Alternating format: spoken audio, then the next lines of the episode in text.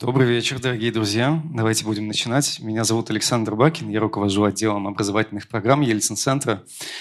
Я вижу, нас сегодня здесь много, поэтому а, лишний раз напомню о том, что в течение всей лекции а, нужно находиться в маске, а, и исключение составляет только человек, держащий микрофон, а, в том числе задающий вопросы, которые вы сможете после лекции задать а, вот там. Сейчас объявим то, что происходит, э, будет происходить в ближайшие э, полтора часа. А, у нас сегодня лекция курса по политической философии нового времени, а, курса, который мы организовали вместе с э, Центром практической философии «Стазис». А, в рамках этого цикла уже выступили такие прекрасные философы и преподаватели, как Александр Филиппов, Артемий Магун, Олег Хархордин – все эти лекции есть у нас на Ютубе. Пожалуйста, вы можете заходить, смотреть и слушать их там. Слушать их как подкасты. А, в общем, я думаю, что не составит труда вам их найти. А, а сегодня мы говорим о том, что такое бонапартизм а, и как эта модель понималась Карлом Марксом и Максом Вебером. А в гостях у нас философ, социолог, профессор Шанинки Григорий Юдин. Друзья, встречайте. Спасибо. Спасибо за приглашение в первую очередь. Я, э, во-первых, я рад быть частью этого э, цикла лекций. И, конечно, я очень рад прорваться, наконец, в Екатеринбург через, через ковид, через QR-коды, вот через э, все вот это. Вот это для меня приятный момент. Мы когда обсуждали с коллегами программу этого цикла лекций, то ну, задача была как-то Понятно, что невозможно охватить всех значимых мыслителей, но такие вехи расставить и хронологически э, ключевые вещи э, проговорить. Вот так получилось, что мне, значит, достался 19 век, 19 начало 20-го. Э, и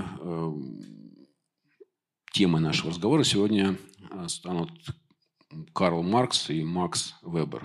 Два мыслителя, которых иногда ставят рядом, часто противопоставляют, но подозреваю, что, как правило, не в связи с той темой, которую мы сегодня с вами будем обсуждать. Обсуждать будем мы тему бонапартизма. А, давайте начнем с вопроса, который меня э, беспокоит э, просто по области моей профессиональной деятельности. Я руковожу программой по политической философии в э, Шанинке и занимаюсь там теориями демократии. Ну, это такой базовый вопрос, понятное дело, для теории демократии. Что такое демократия? Как мы определяем демократию? Вот если мы там, не знаю, просто спросимся, что такое демократия? Первое слово, которое приходит в голову. Демократия. Так, власть народа. Ну, хорошо, это примерно тавтология, это не определение. А как... Так, свобода, еще что? Выбор. Да? Значит, обычно действительно а, сменяем, ну, сменяемость, да, ротация. А, значит, обычно первая вещь, которая приходит людям в голову, действительно, это выборы, выборность и ротация через, э, через выборность.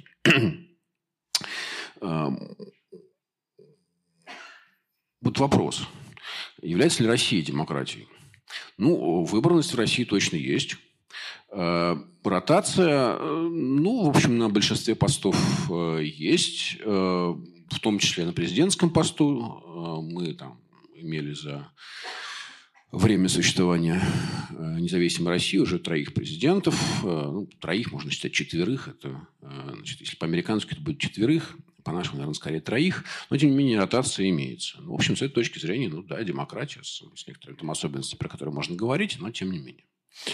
Э, ну, в этом месте обычно люди напрягаются и начинают думать, э, так, минуточку, а как мы тогда будем отличать демократию от недемократии? А, и здесь обычно на помощь приходит что? Ну, вы наверняка про, все про них знаете, эти индексы, да, индексы демократии, всякие рейтинги, в которых страны, собственно, делятся на демократические и недемократические. Это э, независимо от того, какой у нас интерес к там, не знаю, к политической теории, естественно, у подавляющего большинства э, людей он нулевой, и это нормально вполне, но мы черпаем знания о том, что является демократией, что демократия из этих индексов. Да, вот есть такие известные индексы, там, э, Freedom House, э, есть Polity, Economist, они публикуют там 4-5 примерно. В мире они публикуют эти индексы, и по ним известно, кто демократия, кто не совсем демократия, кто вообще не демократия. Обычно в этом месте бывает развлечение на демократии и что противостоит демократии? Автократия, да, еще одно слово обычно используется. Диктатура. Да? Значит, от демократии до диктатуры или демократии до авторитаризма. Вот у них такие индексы есть, и мы классифицируем. И как мы отличим демократию от недемократии? С помощью этих индексов мы посмотрим, как они устроены. Ну, они многосоставные. Э, там, кстати, действительно есть э, кое-какой разговор про свободы, но вообще говоря, они основаны все ровно на той вещи, про которые мы уже вспомнили с вами. Там центральный компонент в них – это выборы. Да? Свободный, честный выбор. Выборы. А,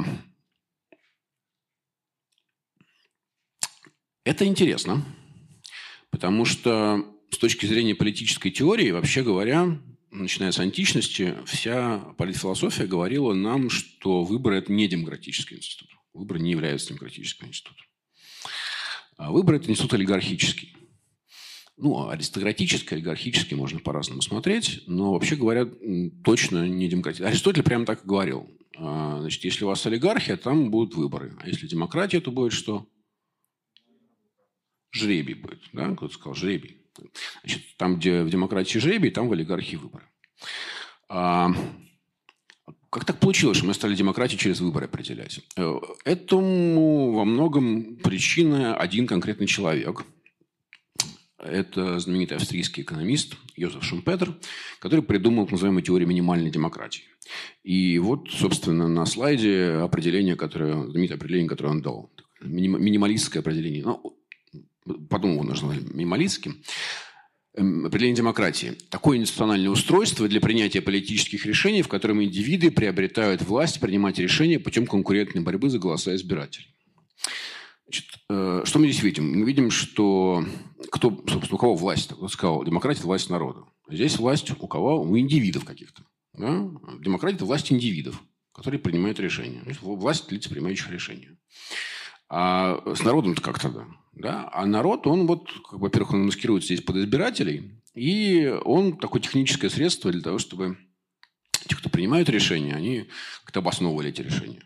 Ну, то есть, это власть тех, кто принимает решения, индивидов, э, которые получают ее с помощью даже не народа, а избирателей. Э, вот Понятно, почему это определение называется минималистским, да, потому что оно дает э, этому самому народу прям минимальную-минимальную роль. То есть он просто всего лишь навсего голосует э, на выборах, все, больше он ничего не делает. Никакой другой власти у него нет. Это все не случайно. И Шумпетер продолжает. Не народ в действительности поднимает и решает вопросы. Эти вопросы, определяющие его участь, поднимаются и решаются за него. Приверженец демократии, более чем кто-то ни был, должен принять этот факт как данность разочаровывающе, на самом деле, да, для э, тех, кто там верит в какую-то власть народа, э, выглядит э, довольно разочаровывающе. Э, еще раз скажу, что все это не случайно, и мы вернемся к э, Шумпетеру с вами чуть позже. Я только напомню, что именно вот это шумпетеровское определение, оно лежит в основании всех этих индексов, с помощью которых мы считаем демократию. Ой. Если бы Аристотеля спросили, что он по этому поводу думает, он бы сказал, ну так что, это электоральная олигархия. А, то, что вы называете демократией по какому-то неизвестной мне Аристотелю причине, а, это на самом деле электоральная олигархия. У вас есть какие-то элиты, которые, собственно, и правят, а, и при этом они получают свою власть э, через то, что они раз какой-то там, не знаю, во сколько-то лет э, ведут э, избирателей на избирательные участки, и избиратели там что-то делают. Потом избиратели расходятся, э, все следующие там 4, 5, 6 лет они не появляются, э, и правят те, кто, собственно, э, и правил все время, правит олигархия. Э, у Руссо была такая известная критика выборной системы. В Англии он говорил, что вот англичане странные люди. Они действительно думают, что у них демократия. Они раз в четыре года там появляются на избирательных участках и думают почему-то, что у них демократия. Смешно. А, Так что действительно это электоральная олигархия. Это проблема, которая на самом деле я не, не случайно сейчас э, поднимаю, потому что она начала обостряться в, э, в последнее время. Э, это связано с некоторым кризисом, в который входит современная либеральная демократия. Видите, я сейчас незаметно ввел еще одно э, слово, которое обычно равняются демократии. Демократия, либеральная демократия, какая разница? Обычно, обычно между этими вещами не делают э, различий. Э, и современные либеральные демократии, это такая основная форма, в которой сегодня существует демократия, они, в общем, проходят через непростую ситуацию. Эм, во-первых, в них э, есть выраженная тенденция к усилению исполнительной власти, к централизации власти в руках одного главного исполнительного лица, такая так называемая президенциализация. Э, ну, это видно в э, тех странах, где, собственно, президентский пост, он там склонен в целом усиливаться. Да? Кое-кто его вводит. Например, Турция ввела да, его. А тех странах, где даже нет президентского поста, парламентской республики, там, очевидно, а, премьер-министр, да, глава правительства приобретает уже все больше и больше полномочий, и вся политика становится как бы зациклена на нем. Ну, может, кто-нибудь следил за последней а, избирательной кампанией в Германии, да, которая недавно была. Ну, это была, в общем, по большому счету, кампания вокруг трех персоналей. Честно говоря, она, как бы, и разрешение ее было связано, по большому счету, не с тем, какой, там, какой партии была программа, а с тем, что двое из трех кандидатов сделали грубые ошибки. Э, там, у одной плагиат нашли, а другой засмеялся не вовремя. Э, и все, и выиграл третий. То есть это на самом деле все была история про, про, про персон, а не про партии, как казалось бы, должно быть в, в парламентской демократии. То есть происходит усиление исполнительной власти. Стягивает на себя все больше и больше полномочий. Даже в США происходит, где она и так сильная. А, параллельно мы имеем дело с э, кризисом а, репрезентации, представительства. А, в общем, по всему миру доверие политикам снижается. Люди не очень понимают, э, зачем им нужно участвовать в какой-то политической деятельности. Они плохо понимают, как она устроена. Они не очень понимают, зачем ней нужно участвовать, если все равно все это заканчивается чем? Тем, что выбирают этих самых индивидов, принимающих решения, которые все равно в своих интересах действуют какую там партию представляет, там красную или синюю, ну, собственно, какая разница? Примерно одно и то же все будет, ничего от этого не меняется. Люди устают от этого, происходит отчуждение, система устроена сложно, и, в общем, народ все меньше и меньше хочет в них участвовать. Это видно по падающим показателям голосования на выборах, но, как я уже сказал, сказал выборы – это, наверное, не самый лучший индикатор, более хороший индикатор какого-то реального гражданского участия, там, вовлеченности в местное самоуправление, в как бы, какая-то дискуссия с этими представителями, там, подотчетность, э, участие в каких-то демократических мероприятиях, все это, конечно, падает э, в целом где-то вниз. Вот. То есть граждане э, как-то оказываются отчуждены от политической системы. Еще раз это происходит более-менее везде, но и в России нам вся эта картинка тоже, согласитесь, вполне знакома. Да? Ну, мы живем с вами в стране вообще с катастрофически низкими показателями участия гражданского. Кстати, кто-нибудь знает, пока еще были кто, кто, кого последний раз выбрали мэром э, Екатеринбурга всенародно? Ройзмана, да? То есть после Ройзмана уже, уже убрали это, да? Сколько была явка, когда Ройзмана выбирали? Треть, да? То есть э, от трети, соответственно, он получает там чуть больше половины. И вот, ну, как бы, вот вы имеете э, мэра, который избран там примерно 15-20% голосов. В Москве такая же ситуация, да? Собянина таким же процентом голосов избрали. А, за всем этим стоит, э, ну или, точнее, это провоцирует все еще одну тенденцию, такую довольно беспокоящую обычно теоретиков демократии, что все это приводит к тому, что люди начинают надеяться на что? Ну как это может, как может что-то поменяться? Да? Вот если как бы, никакой разницы между ними всеми нет, то как может что-нибудь измениться? Ну, наверное, должен быть какой-то сильный лидер. Да? Причем желательно человек, который не испорчен этой системой. Да, он не изнутри должен прийти, он должен прийти извне. И появляется последние там, лет 10-15, ну, может быть, даже скорее 10, чем 15, появляется такая отчетливая тенденция к тому, чтобы приходили эти антисистемные лидеры. Иногда, конечно, это люди, ну, прямо скажем, глубоко изнутри системы. Вот. Но они, им удается представить себя как антисистемных, и у них это э, получается, с ним связана какая-то надежда. Ну, опять вот совсем свежий пример. Вчера были выборы в Чили где такая трудная политическая ситуация. А, и их довольно неожиданно выиграл человек, которого всерьез там еще никто месяц назад не рассматривал, такой а, крайне правый политик по фамилии Каст. А, он выиграл пока первый тур. Чем закончится все выборы, мы пока не знаем. У него неплохие шансы. Он выиграл первый тур, и он тоже вот себя подает как абсолютно антисистема, как человек, который порядок наведет. Ну, в Чили там социальные волнения гражданские, уже несколько лет, на самом деле, там переписывают Конституцию. Вот человек пришел, сказал, все, ребята, я, значит, закончу со всем этим бедламом, хватит, я наведу порядок. Эм, я не отношусь ко всей этой системе, которая вас достала. Ну вот народ пока его поддерживает. А, в результате демократия начинает все больше работать как такая биполярная э, структура да, с, двумя, с двумя полюсами. Один полюс – это сильный правитель, а другой полюс – это массы, которые, вообще говоря, довольно пассивны, но раз там сколько-то лет они готовы прийти, может быть, иногда готовы, иногда не готовы, готовы прийти на, на выборы и как бы поддержать его, да, как единственную надежду на то, что, может быть, он наконец что-нибудь поправит. Ну, вы все наверняка знаете примеры такого. Да? Трамп примерно в, в таком духе выиграл э, выборы в, в Америке. Э, Борис Джонсон выиграл выборы в Великобритании. Э, в общем, на самом деле много примеров. Э, и вот появляются такие лидеры, на которых идет э, расчет, и возникает такая ситуация, при которой есть вот сильный лидер, и есть масса, которая пассивна, но он как бы на нее при этом опирается. В радикальном варианте все это превращается буквально в э, такие лидерские демократии. А, когда это происходит там, ну, не один раз, да, не один раз тут люди там пришли, поддержали. А такой лидер, он пытается действительно выстраивать какую-то более-менее устойчивую систему, в которой вот он будет действительно напрямую с народом коммуницировать поверх всей системы, Э, и ну, как бы для, для всей системы, для бюрократии, для элит, он выглядит как тот, кто всерьез поддержан народом, и поэтому как бы, с ним лучше не связываться. Да? У него такая большая дубина в виде народа есть. При этом народ, как мы говорим, достаточно, как бы, в принципе, пассивен, но лидеру удается все время производить ощущение, что народ стоит за ним.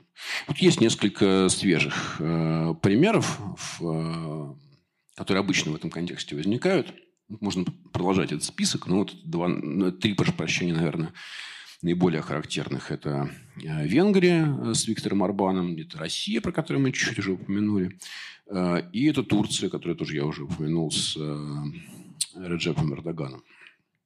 Вот это такие лидерские демократии. Вот там это как бы биполярная структура, она очень хорошо э, видна. Все, что между лидером и народом играет глубоко второстепенную такую роль. А, теперь вопрос, что все это, собственно, за вот как -то к таким системам относиться? Что такое? Это как бы... С одной стороны, можно смотреть на это как на такие подлинные демократии. Да, вот без всех этих сложных э, органов, там парламенты, всякие представительные органы. Ну, прямо вот как народ сказал, так и будет. Да, у, у лидера всегда прямая опора на народ подлинной демократии. Иногда их даже называют, возвращаемся к э, началу да, этого слайда, иногда их называют нелиберальной демократией.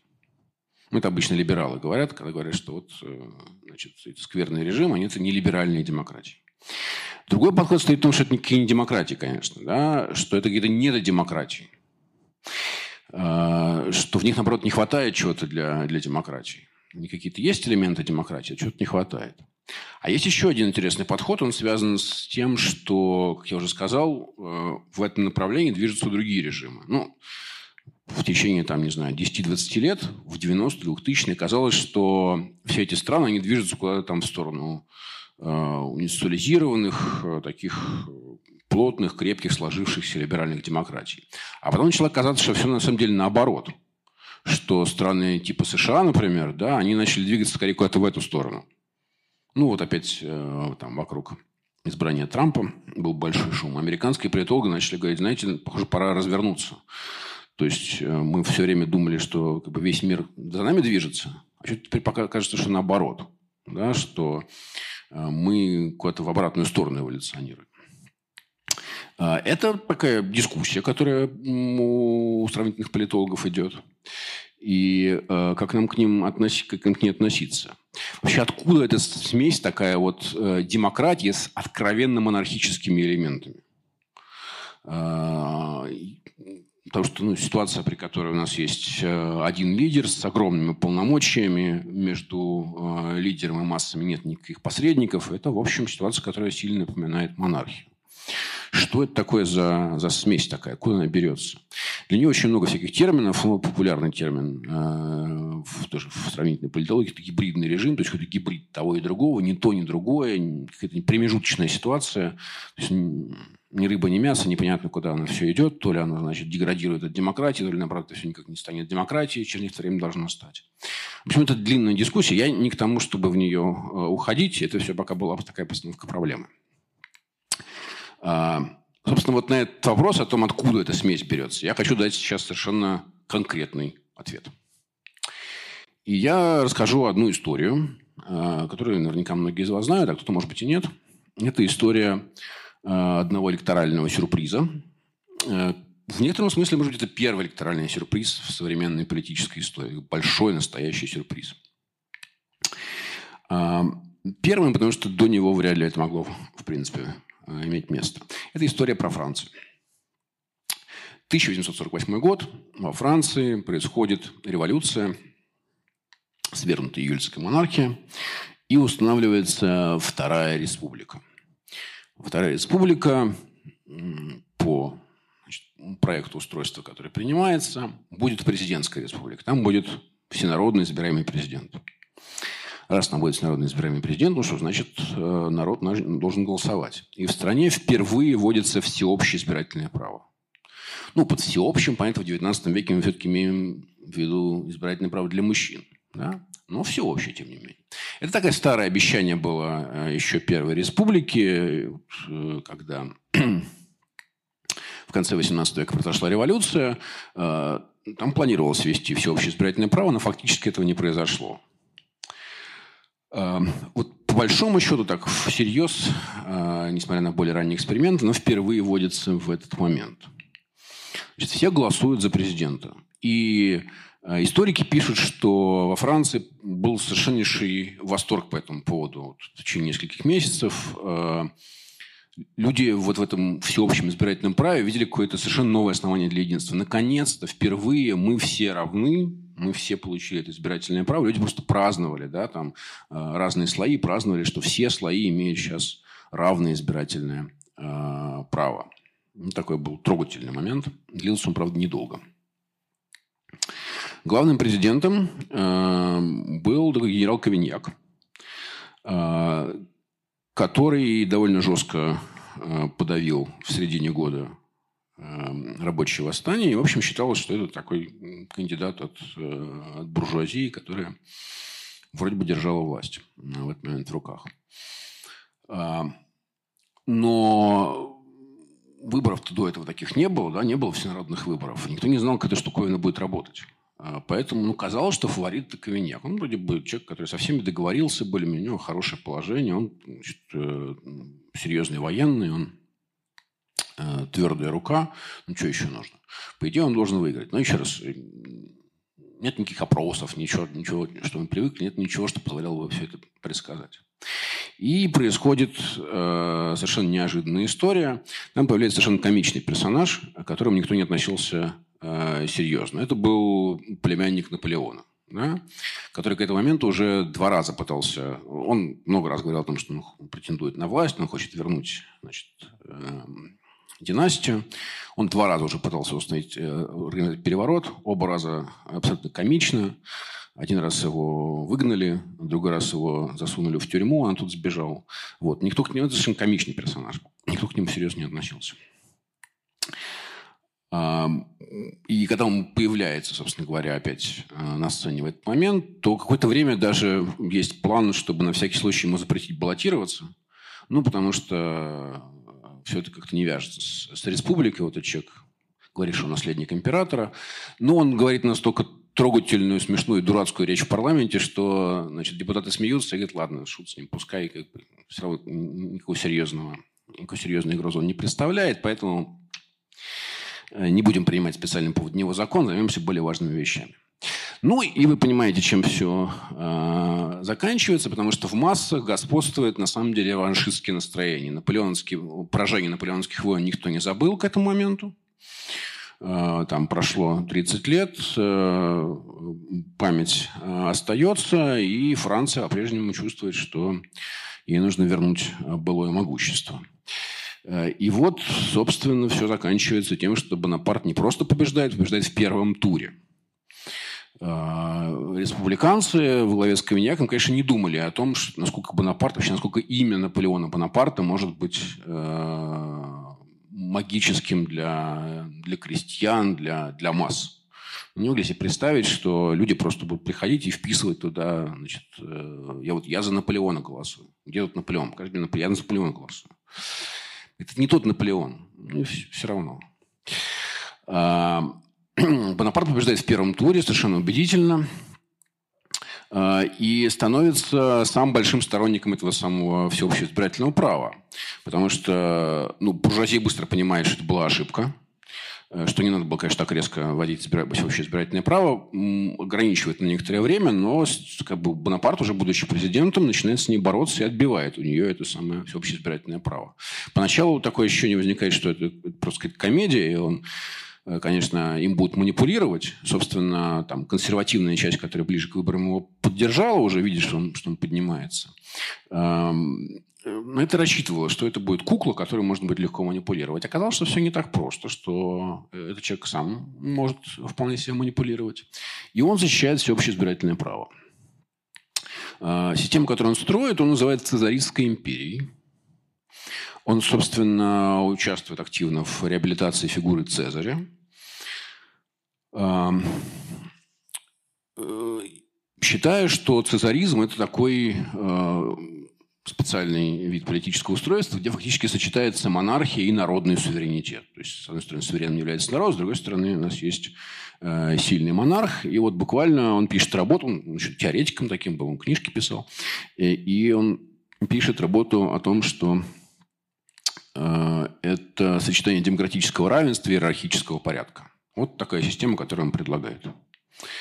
А, значит, в ней есть э, сильный правитель и есть народ, и между ними вот такая тесная, интимная э, связь. Опять же, некоторое время никто к этому не относится серьезно, но потом это все укрепляется. Да? И в 1951-1952 году все заканчивается тем, что он производит переворот – в какой-то момент успевает себе подчинить э, армию. И поскольку в 1952 году должны быть выборы, на которых он не имел права баллотироваться снова, э, кстати, считается, что если бы эти выборы состоялись, там значит, другой королевский наследник вполне вероятно мог победить. Э, то есть народ как-то упорно пытается на демократических выборах избирать монархов себе. Эм, но э, этого Бонапарт не допустил. Он значит, за год до выборов устроил переворот и превратил э, республику в империю. Он сначала там до 10 лет пролив свое правление, а потом ну, бессрочно. Э, и очень важным инструментом, который сигнализировал его прямой связи с массами, были плебисциты – ну, на самом деле, там выборы 48 года, мы уже в некотором смысле плебисцитом считать, мы сейчас увидим. Но, кроме этого, был 51 год, собственно, когда он переворот закрепил плебисцитом. В 52 году была э, принята новая редакция Конституции. Э, и это было очень важной поддержкой. Потом он еще раз прибег к, плебисциту в 1970 году.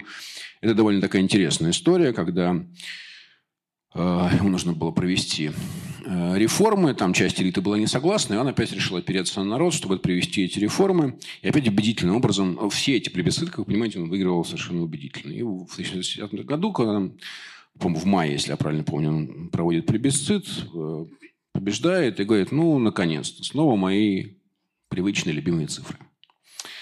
Это цитата. Вот. Всему этому оставалось жить три месяца.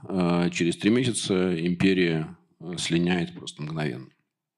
Бонапарт пойдет в плен, и все это исчезнет. Вот тут даже бюллетень изображен. Последнее, что я по, по поводу этой истории скажу, это что все не ограничивалось этими регулярными плебисцитами, на которых переизбирался, э, не переизбирался, получал свою поддержку Бонапарт, А еще там была такая разветвленная система местных выборов. Ну, вы видите, да, что плебисциты проводились нерегулярно, а были местные выборы, на которых он сам, разумеется, не балансировался, он был императором. А зато э, там выбиралась часть чиновничества. Ну, часть там, они отменили выборность, а часть оставалась выборной. Э, и вот это чиновничество, оно, собственно, как были устроены значит, выборы в, в, в эту эпоху? Ну, назначался административный кандидат, э, который пытался всячески прислониться к Бонапарту. То есть, э, который всячески пытался показать, что он как бы знаком с Бонапартом, что есть какая-то поддержка Бонапарта, что вот Бонапарт его рекомендовал, что ну, в общем, короче говоря, что он представляет бонапартийскую систему. И все чиновничество занималось накануне выборов тем, что организовывало всячески победу этого самого административного кандидата. Э, вот вся машина была мобилизована буквально на то, чтобы этот самый административный кандидат э, выиграл. Обычно это удавалось, но не в 100% случаев, иногда там где-то республиканцы оказывались сильнее, но в целом это была такая очень важная Э, были такие очень важные моменты для бонапартийской системы, потому что в них она давала легитимность своим этим мелким чиновникам, но косвенным образом она давала легитимность самого Бонапарта, да, потому что э, в каждых таких мелких выборах отчасти, ну, в маленькой степени, на кону стоял, стояла власть самого, э, самого Бонапарта, да, который как бы тоже как бы баллотировался на них, да, то есть невидимым образом. Вы наверняка заждались э, чего-нибудь про, про Маркса и Вебера. Вот сейчас все это начнется. Э, молодой Маркс за несколько лет до этого э, пишет э, не очень известную работу, работу, которая называется «Критика гегельской философии права». У нас, на самом деле, было два текста с таким названием. Значит, работа 43 -го года, э, в которой э, Маркс критикует Гегель за несколько вещей, но мы сейчас будем заниматься одной конкретной, потому что Марс довольно подробно пишет в этой работе о демократии. Именно о демократии. А, собственно, философия права у Гегеля была такая синтетическая теория в его фирменном духе, где он пытался все э, типы государственного устройства, все основные режимы э, слить в одной большой системе. Э, это была так называемая доктрина государственного суверенитета, которая, с своей точки зрения, снимала все противоречия между ними. Э, нам сегодня словосочетание «государственный суверенитет» кажется самоочевидным, но вообще говоря, это не так. И даже сегодня оно не очень очевидно, потому что э, когда мы спрашиваем о том, кто является сувереном, то кто в России является сувереном? Кто в России является сувереном? Да, многонациональный народ Российской Федерации. Да? Значит, открываем Конституцию, смотрим, народ является суверенным.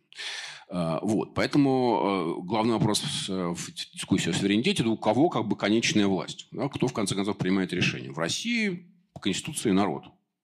Ну, может быть, не знаю. Может быть, один человек надо.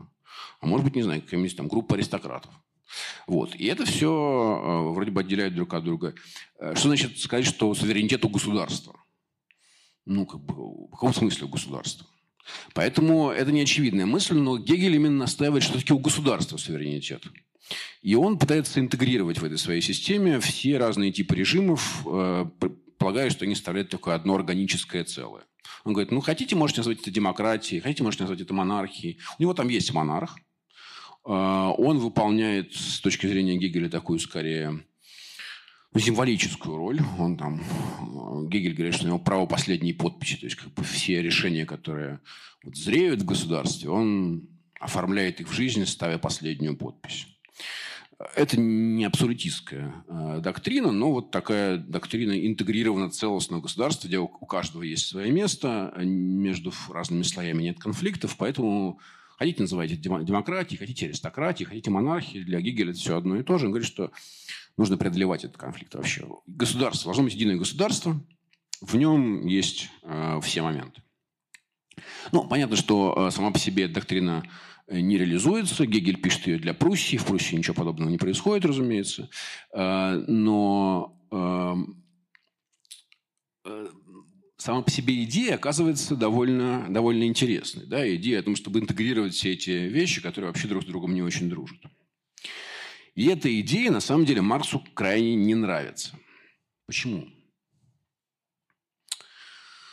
а, вот в эти самые критики 43 -го года Маркс пишет следующую вещь. А, Демократия есть истина монархии. Монархия же не есть истина демократии. Монархия есть по необходимости демократия как непоследовательность в отношении самой себя. Монархический же момент не существует как непоследовательность демократии. Монархия не может быть понята из нее самой, а демократия может быть понята из нее самой. Он резко противопоставляет демократию и монархию. Э, одна из них для него является подлинной, истинной, а вторая является неподлинной и э, неистинной. Что это все значит? Что это за странные такие формулы? Что демократия есть истина монархии, монархия не есть истина демократии. Что он имеет здесь в виду? Э, значит, речь идет о том, что э, за любой политической формой на самом деле должна стоять какая-то субстанция, если говорить философскими терминами. Да, вот мы наконец дошли до философского содержания всего этого разговора. А, за любой политической формой должна стоять субстанция. А, не может быть просто а, абстрактной пустой политической формы. Маркс настаивает на том, что должно быть какое-то материальное наполнение, должна быть субстанция, из которой эта форма потом будет исторгаться. И что является субстанцией в политике?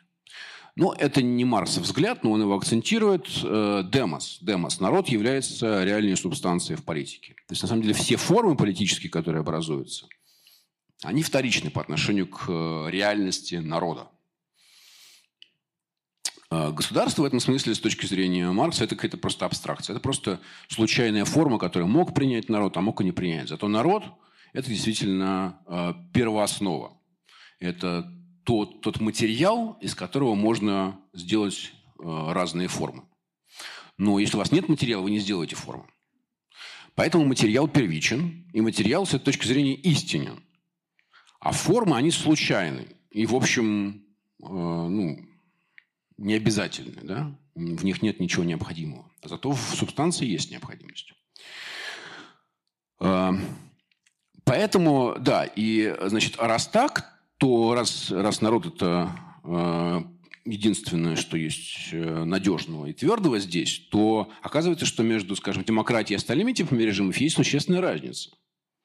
Потому что, э, скажем, если у вас появляется там какая-то монархия, да, это какая-то форма, в которую, значит, сейчас э, удалось э, вот эту субстанцию привести. Что же касается демократии, то тут как бы формы и субстанции совпадают друг с другом. Тут между ними нет противоречия. Эм, поэтому там, где э, мы имеем дело с, собственно, с народом, это не просто абстракция, а это реальность. То есть там форма, она соответствует э, содержанию. Оказывается, что демократия – это такой более э, основополагающий, более базовый э, режим. Э, поэтому демокра... демократию называет Маркс разгаданной тайной, разгаданной загадкой э, всех режимов все режимы в основе своей на самом деле являются демократиями. Вы можете сейчас учредить монархию, но в основе все равно будет демос. Да, в основе все равно. Это просто вы как бы сейчас э, вот так вот э, соорудили какую-то форму, которая из этого народа э, там, как так или иначе была сконструирована. Э, но подлинной реальностью все равно является демос. А что это значит? Это значит, что это на самом деле довольно радикальная идея. Это значит, что любой режим в конечном счете возвращается к демократии. То есть, поскольку демос лежит в основе всего, и из него создаются э, любые режимы, то значит он, по идее, может что сделать? Может Да, совершенно верно. Деконструировать все эти режимы. Да? То есть это на самом деле э, такая субверсивная, подрывная идея. Раз любой режим основывается на демосе, то демос, в принципе, может и демонтировать любой режим.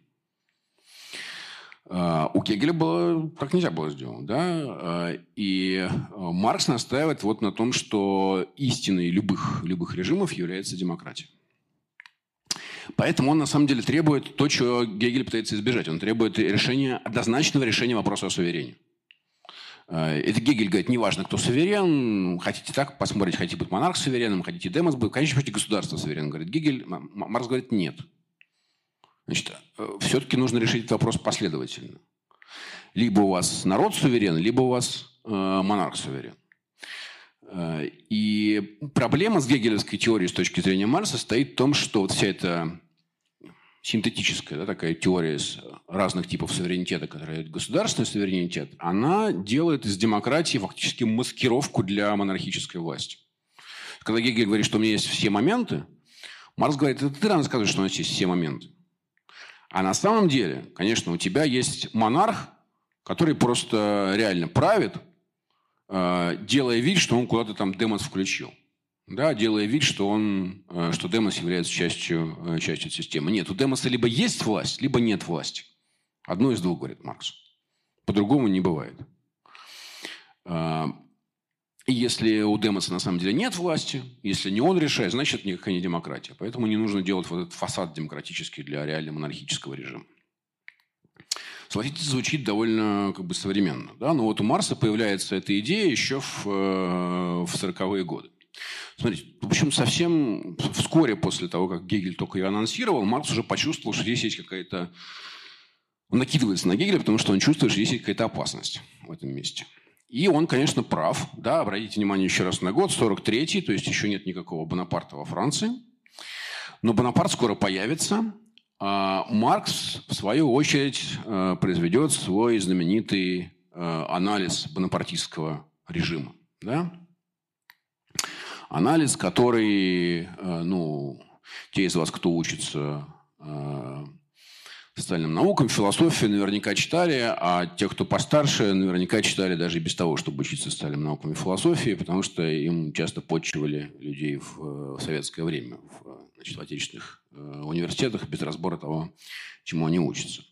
Э, это работа «18 примера Луи Бонапарта», э, вот, которая, по моим ощущениям, совершенно надоела всем, потому что ее заставляли читать. А на самом деле это очень интересный текст – он обычно считается таким образцом, почему, собственно, его заставляли читать? Потому что он считается образцом такого прикладного классового анализа.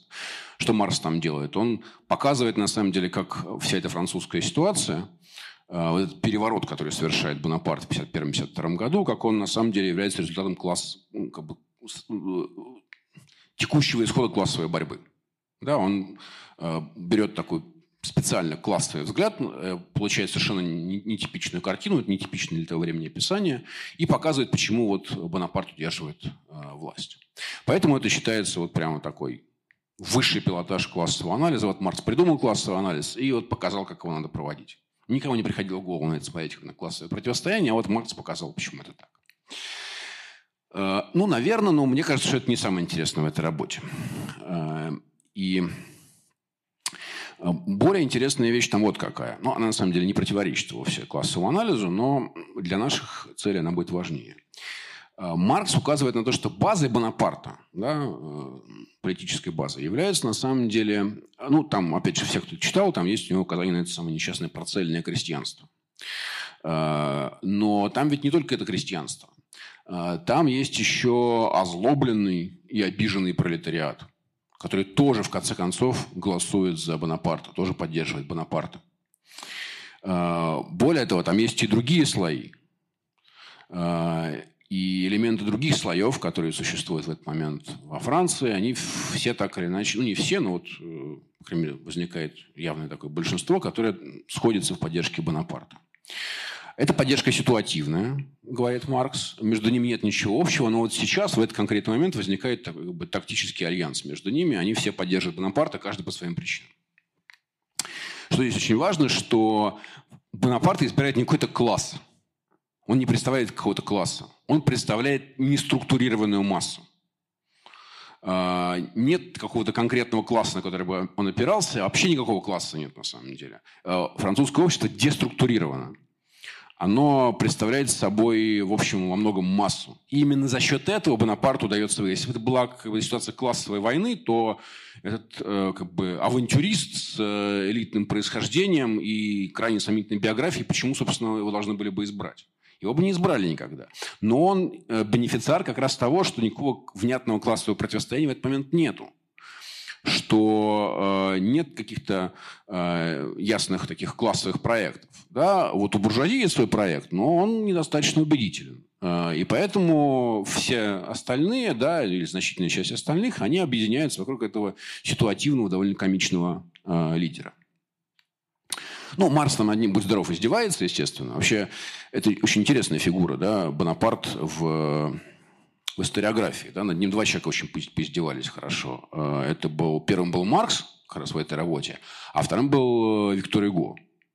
И поэтому вплоть, на самом деле, до сегодняшнего времени это считается такой комичной фигурой. Комичного там не очень много, потому что, ну, если кто-нибудь был в Париже, то вообще это город, город, который был построен при, нынешнем виде, был построен при Бонапарте. А, и это человек, который а, в течение 22 лет правил страной и провел ее через довольно ну, внушительные события, да, через, там, через ряд войн, через очень серьезные реформы, которые, последствия которых сегодня видны. Много строительства было и так далее. И только сегодня французы начинают немножко переоценивать фигуру э, Бонапарта. Но э, господствует он за счет того, что э, общество деструктурировано. Это масса. А, вот буквально то, что пишет Маркс в этой работе. Выборное национальное собрание связано с нацией метафизически. Выборный же президент связан с ней лично. Национальное собрание, правда, отображает в лице своих отдельных представителей многообразные стороны национального духа. Зато в президенте национальный дух является воплоти, воплощение национального духа. Вот, вот нация.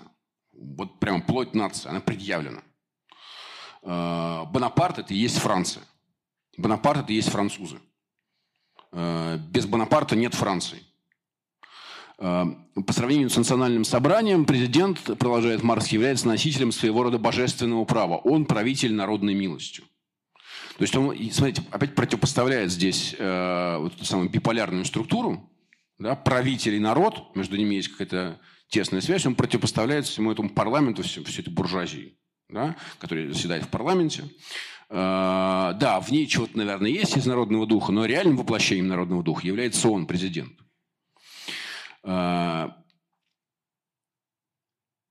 Маркс говорит, что вся эта ситуация возникает потому, что исходно буржуазия на самом деле не собиралась делиться с массами э, властью. Это была такая элита, которая, собственно, провела эту революцию 1948 года, отчасти чужими руками, и планировал поставить э, Кавиньяка э, президентом, чтобы значит, править по своему усмотрению. Массы были не очень, честно говоря, включены в этот проект. Однако же, поскольку проект был таким эмансипаторным, значит, уравнивающим, то массы получали избирательное право.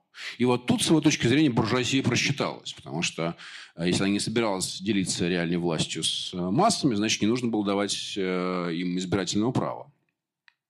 И поэтому он выводит такой некоторый общий принцип, что каждый раз, когда элиты не хотят делиться властью, то в условиях всеобщего избирательного права они на самом деле провоцируют эти самые массы на то, чтобы избирать себе монархического правителя.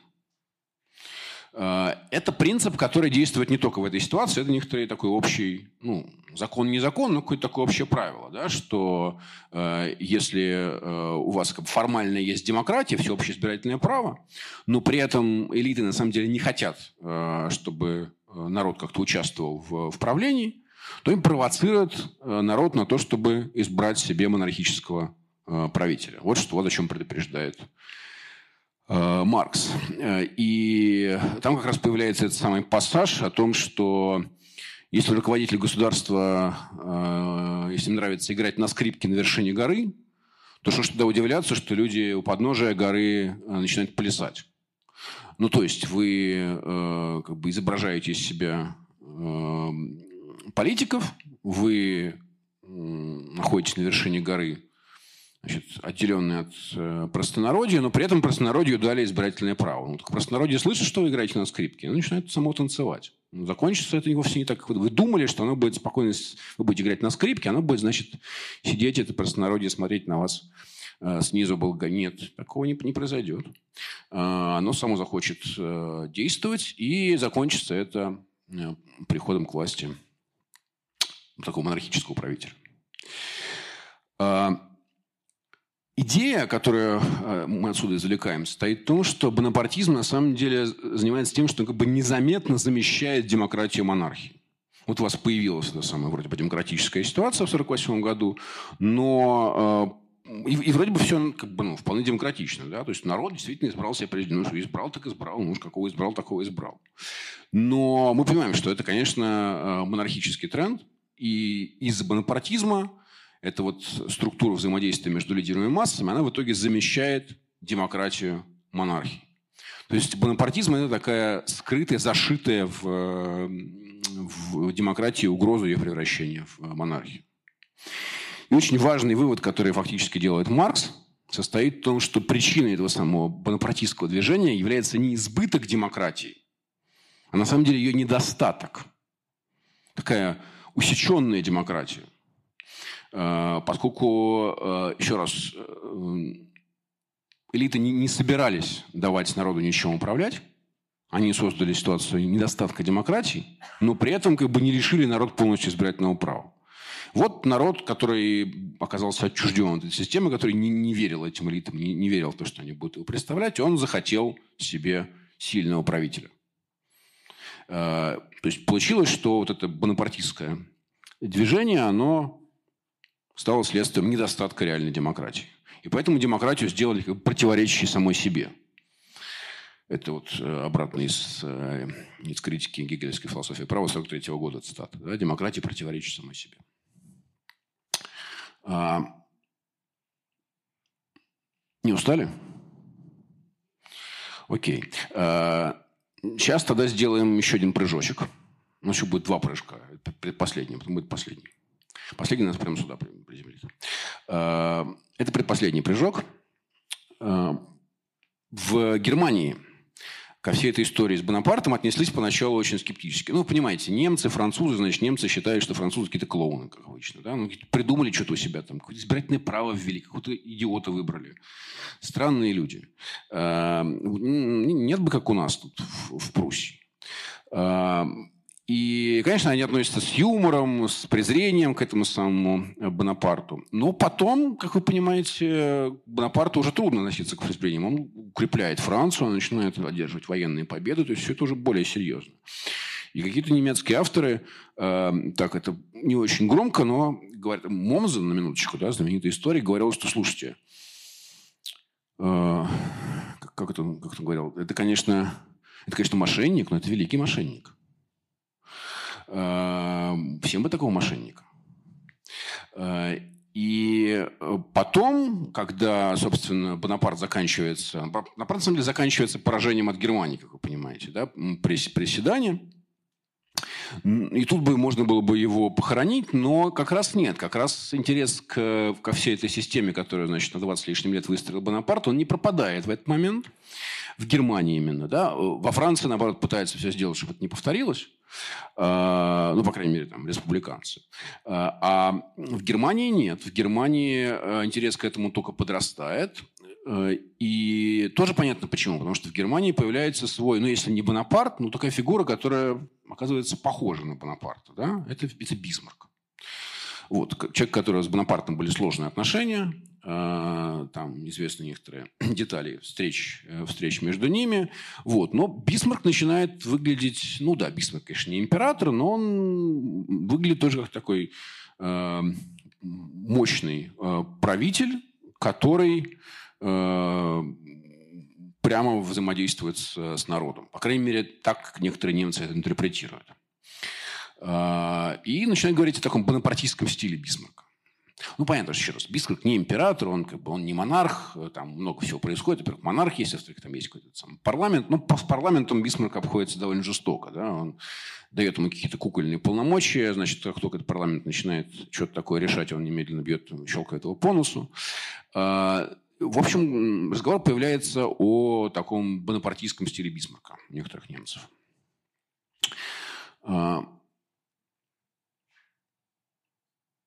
Однако потом происходит Первая мировая война, и э, там возникают некоторые обстоятельства, которые нам уже знакомы французскому случаю. Значит, Первая мировая война заканчивается, ну, заканчивается тем, что империя значит, терпит крах, э, и в Германии неизбежно будет республика. Э, вводится одномоментно буквально, вводится всеобщее избирательное право, теперь уже и для женщин тоже – есть огромные массы, которые не имели никакого э, опыта, никакого участия в правлении, начинают править. Как будто бы, да? Значит, резкое расширение избирательного права, все становится понятно, что по-другому сейчас в Германии быть не может.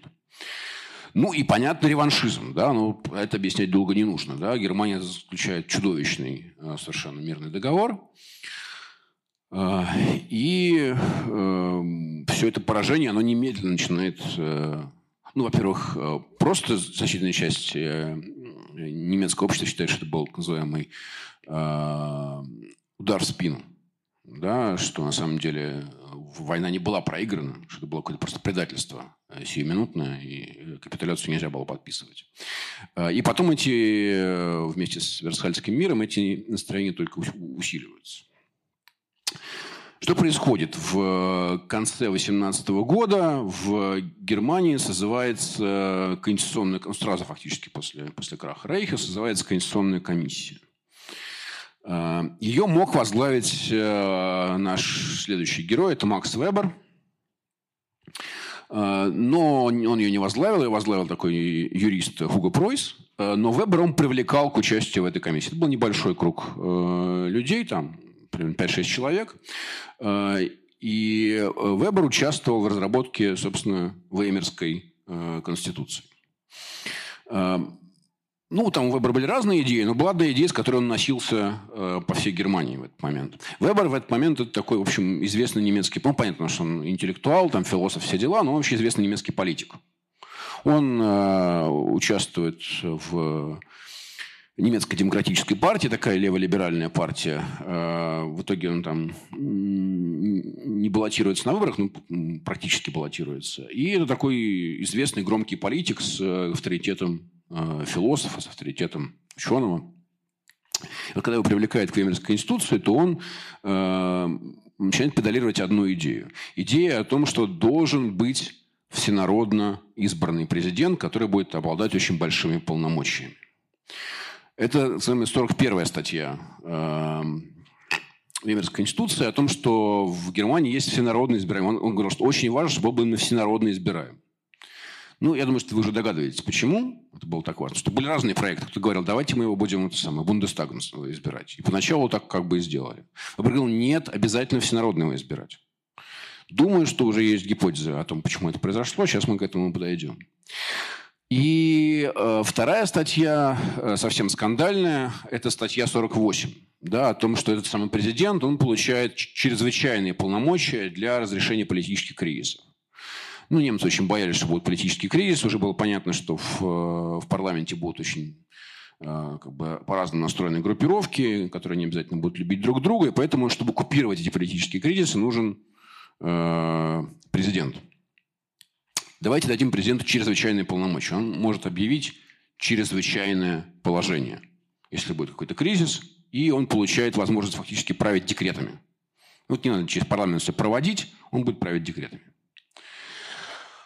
Почему эта статья скандальная? Потому что в дальнейшем она многократно задействуется в, э, Веймерский период. Э, и приводится... Во-первых, она помогает э, значит, всей этой интриге, которая приводит к власти Гитлера.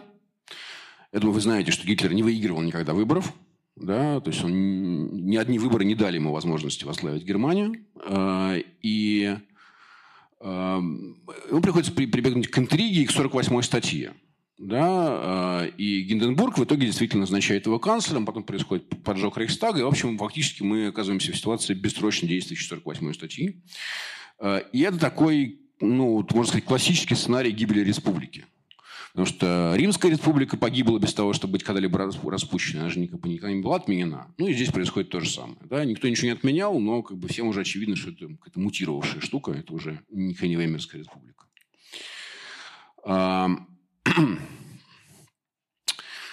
Вернемся к Веберу которого часто обвиняли потом во всей этой истории, да, в э, как бы, дискуссии о роли выборов в 48-й статье. Это такая очень мощная, длинная, очень, очень как бы, эмоционально заряженная дискуссия в, ну, в немецкой истории. Понятно почему, да, потому что э, есть подозрение, что человек просто бомбу заложил под страну. Э, я не буду сейчас давать никаких ответов по этому поводу, но вернемся вместо этого к тому, чего Вебер хотел сделать реально, да, к его теории, э, которую он назвал теорией плебисцитарной демократии. Она изложена в э, вот, их работах этого периода и в его большой, большом этом томе э, энциклопедии, который называется «Хозяйство и общество», который так никогда не был дописан, но существует в виде бесконечных этих э, статей черновиков и э, несколько лет назад был переведен на русский язык. Четыре здоровенных тома. И вот там есть его рассуждения на, на эту тему. А, значит, из чего исходил Вебер? Вебер исходил из того, что массовая демократия неизбежна в новых условиях, но опасна. Вебер не верил в то, что массы могут чем-то реально управлять. Народ, масса, вот это для него все было какое-то... Э, ну, он не видел здесь субъекта управления. Непонятно, кто правит. Если правит масса, то не правит никто. Да? А, значит, наверняка кто-то будет править от имени масс. Поэтому массы ничем управлять не могут. Это опасно. Если уж дело устроено так, что неизбежна какая-то а, массовое, самое, массовое участие в демократии, значит, давайте построим такой режим, в котором у нас будет с одной стороны эти массы будут как-то включены, а с другой стороны будет ответственное правление. Как это сделать? Ну, вот вам рецепт, да, значит, э, мы уже теперь его видим. Вебер не верил в то, что э, дефолтным вариантом могла быть парламентская демократия в этот момент. Ну, потому что в Англии парламентская демократия. Э, но Вебер не верил в то, что парламентская демократия решит проблему, потому что страна в руинах, а в парламенте оказываются какие-то группировки, которые, значит, растягивают ее э, в разные стороны, что-то они там бодаются, какие-то, в общем, э, правящие группы, которые каждая, каждая про себя только думает. Никто не думает о общем интересе, никто не думает о стране. Поэтому необходим сильный лидер – который будет опираться напрямую на народ. Должна быть не президентская демократия, э, не парламентская демократия, не парламентская республика, а президентская. И президент еще раз должен избираться напрямую народом. Чтобы у него была своя собственная легитимность. Чтобы все видели, что это просто не просто человек, которого там в ходе договоренности назначили в парламенте, а что народ его избрал. Он, буквально, как говорил Маркс, выражает дух, да, национальный дух. И в этом он отличается, конечно, от всех этих депутатов и всех, от всех этих элит.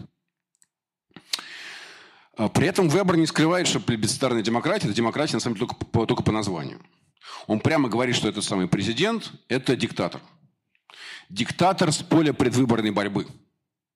Ну, откуда такая метафора, понятно, да, потому что диктаторы обычно приходили с, с поля реальной борьбы, да, с военного поля. А, Вебер говорит, что ну, в современных условиях мы, мы имеем некоторую модификацию. Да?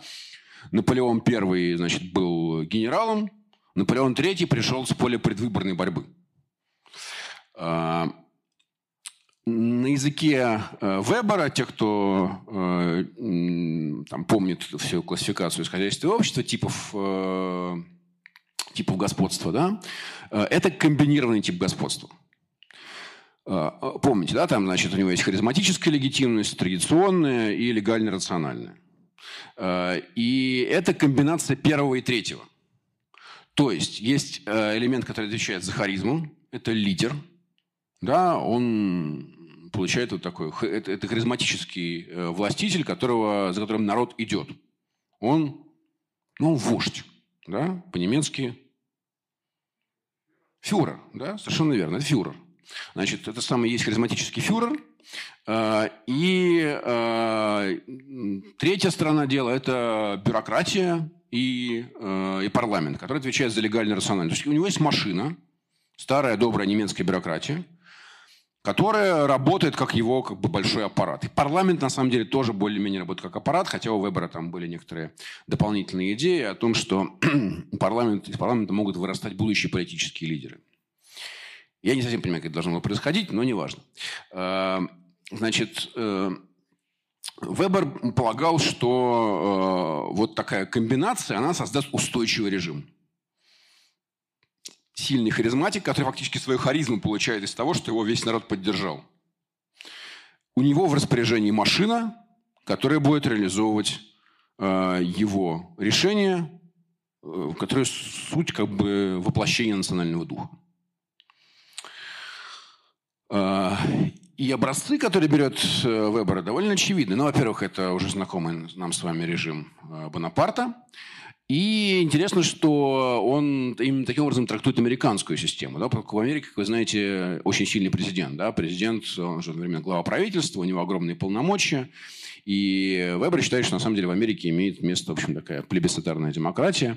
А, там работают, называемые, электоральные машины, тоже термин из американской политики, когда партии, значит, чем занимаются? Они конкурируют за голоса, они строят такую машину по сбору голосов, Зачем? Потому что тот, кто строит более эффективную машину, он выигрывает выборы и получает как бы всю систему в свое, в свое распоряжение на разграбление буквально. Да? Изначально это называлось spoil system, да? система добычи. Да?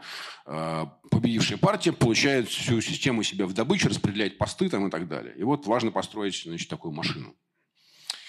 И Вебер говорит, что это на самом деле неплохой вариант. В сравнении со всеми остальными, скажем, с парламентской демократией, он говорит, это неплохо.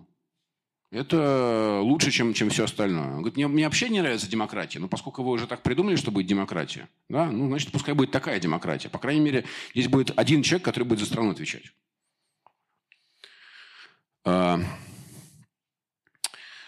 э, вся эта идея с тем, что должны быть плебисциты, про который мы сейчас поговорим, она, конечно, подхватывается потом национал-социалистами, которые довольно активно э, используют плебисциты. Там было пять всеобщих плебисцитов, э, ну, как считать, да, и было много частных. Ну, может, кто-нибудь видел эту э, это бюллетень для голосования на. Это плебисцит по аншлюсу Австрии, да? Вот, где вас спрашивают, значит, одобряете ли вы воссоединение Австрии с э, немецким рейхом э, под предводительством нашего фюдера Адольфа Гитлера. Ну и как бы ответ довольно очевиден, я думаю. А, я потихонечку пробежаюсь к, к завершению. А, выборы... О, да, очень важная идея выбора. Да, собственно, на самом деле, ради чего я сюда выборы подтягиваю. Э, ради, ради его идеи э, о том, что такое выборы.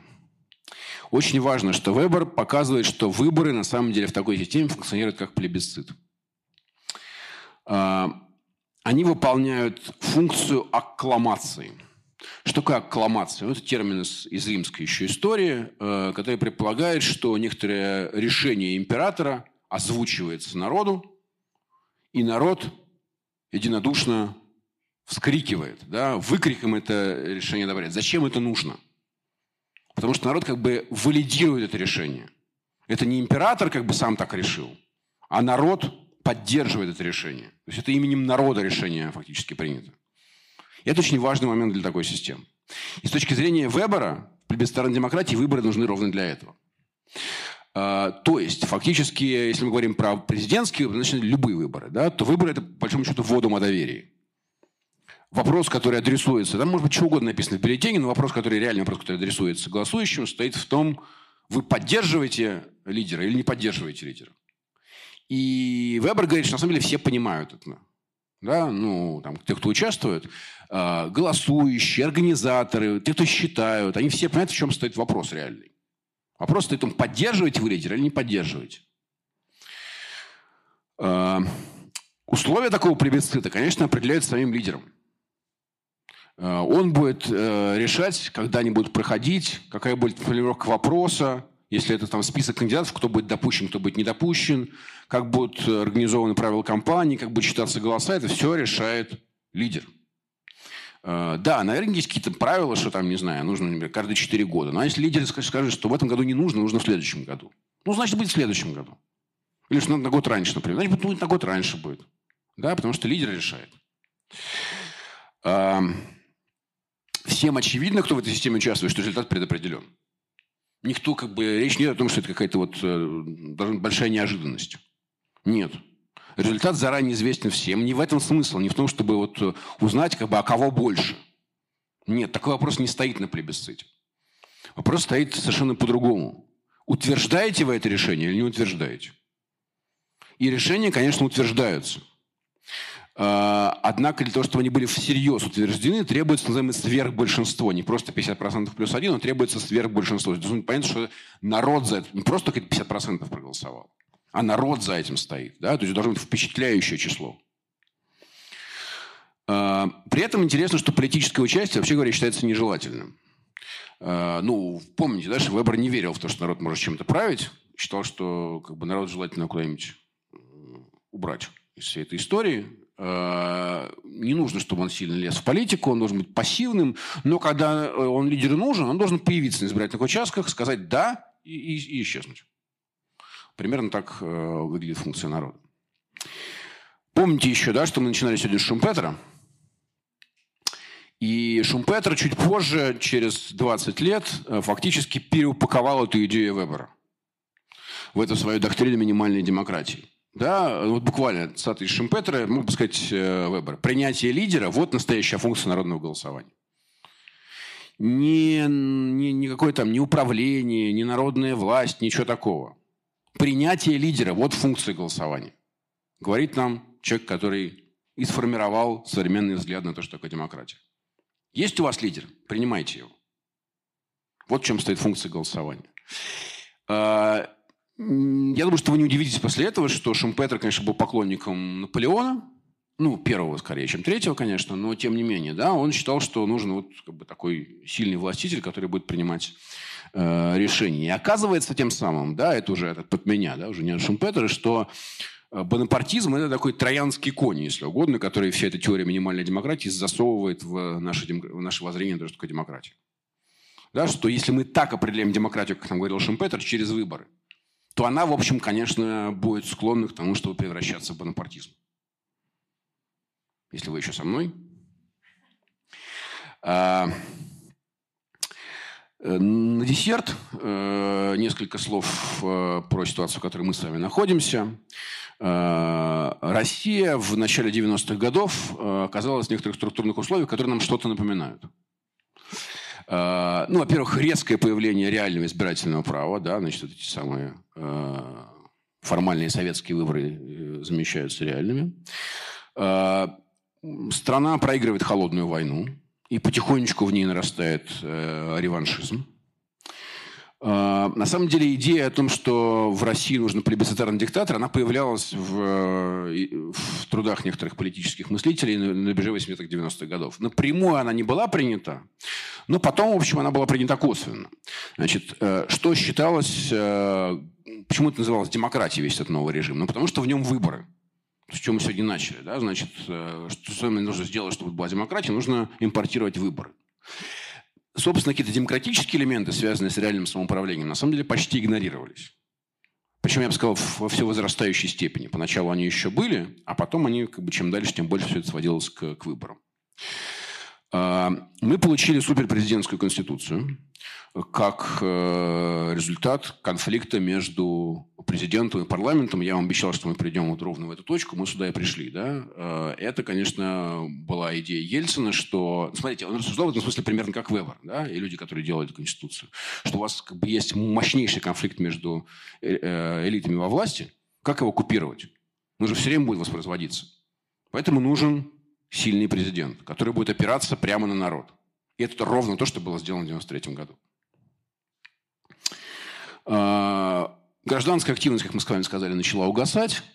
И уже в 2000-е, да, если там при Ельцине все это было как бы более, более сложно, там были разные течения, и там можно было говорить, что, это... Хотя некоторые политологи уже тогда говорили о том, что это такая суперпрезидентская система.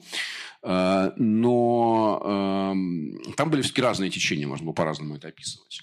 Но в 2000-е мы, конечно, получили радикализацию этой плебисцитарной модели когда э, выборы разных уровней действительно опять стали превращаться в прямые косвенные плебисциты, на которых, конечно, не решается реально, как бы, как бы, кто будет править. Это и так понятно. Да? Смысл выборов не в этом. Обычно, обычно. Не всегда, но обычно. Э, парламента пропала его самостоятельная роль. Ну, вы помните, да, что один из спикеров парламента как-то рассказал, что парламент – это не место для дискуссий. Да, вот это, опять же, вполне себе такая логичная фигура для плебисцитарного мышления. А, мы постоянно видим рейтинги и опросы как постоянное доказательство чего? Что правитель легитимен, что он реально опирается на народ. Мы все время думаем, а, а почему вот он, а как? у него рейтинг приличный, да? рейтинг серьезный. Да? Мы все время видим этот рейтинг, это на самом деле главное доказательство этой легитимности. Ну и, наконец, в прошлом году мы получаем реформу Конституции в сторону фактически выборной монархии с точки зрения вот такой э, спокойной, э, безоценочной, э, президент в России сегодня обладает практически монархической властью. И да, это выборное лицо, то есть это такая плебисцитарная монархия. Она же плебисцитарная демократия, можете так ее хоть так называть. Э, вдобавок мы получаем еще и широкое использование цифровых технологий, которые все эти голосования да, делает э, все проще и проще. Россия сегодня является глобальным лидером по внедрению электронного голосования. В смысле, это самая передовая страна в мире. А, каковы перспективы всего этого? Ну, это фактически слайд с выводами. А, бонапартийские режимы, как мы видим, возникают в условиях, когда демократические институты замещаются голосованием.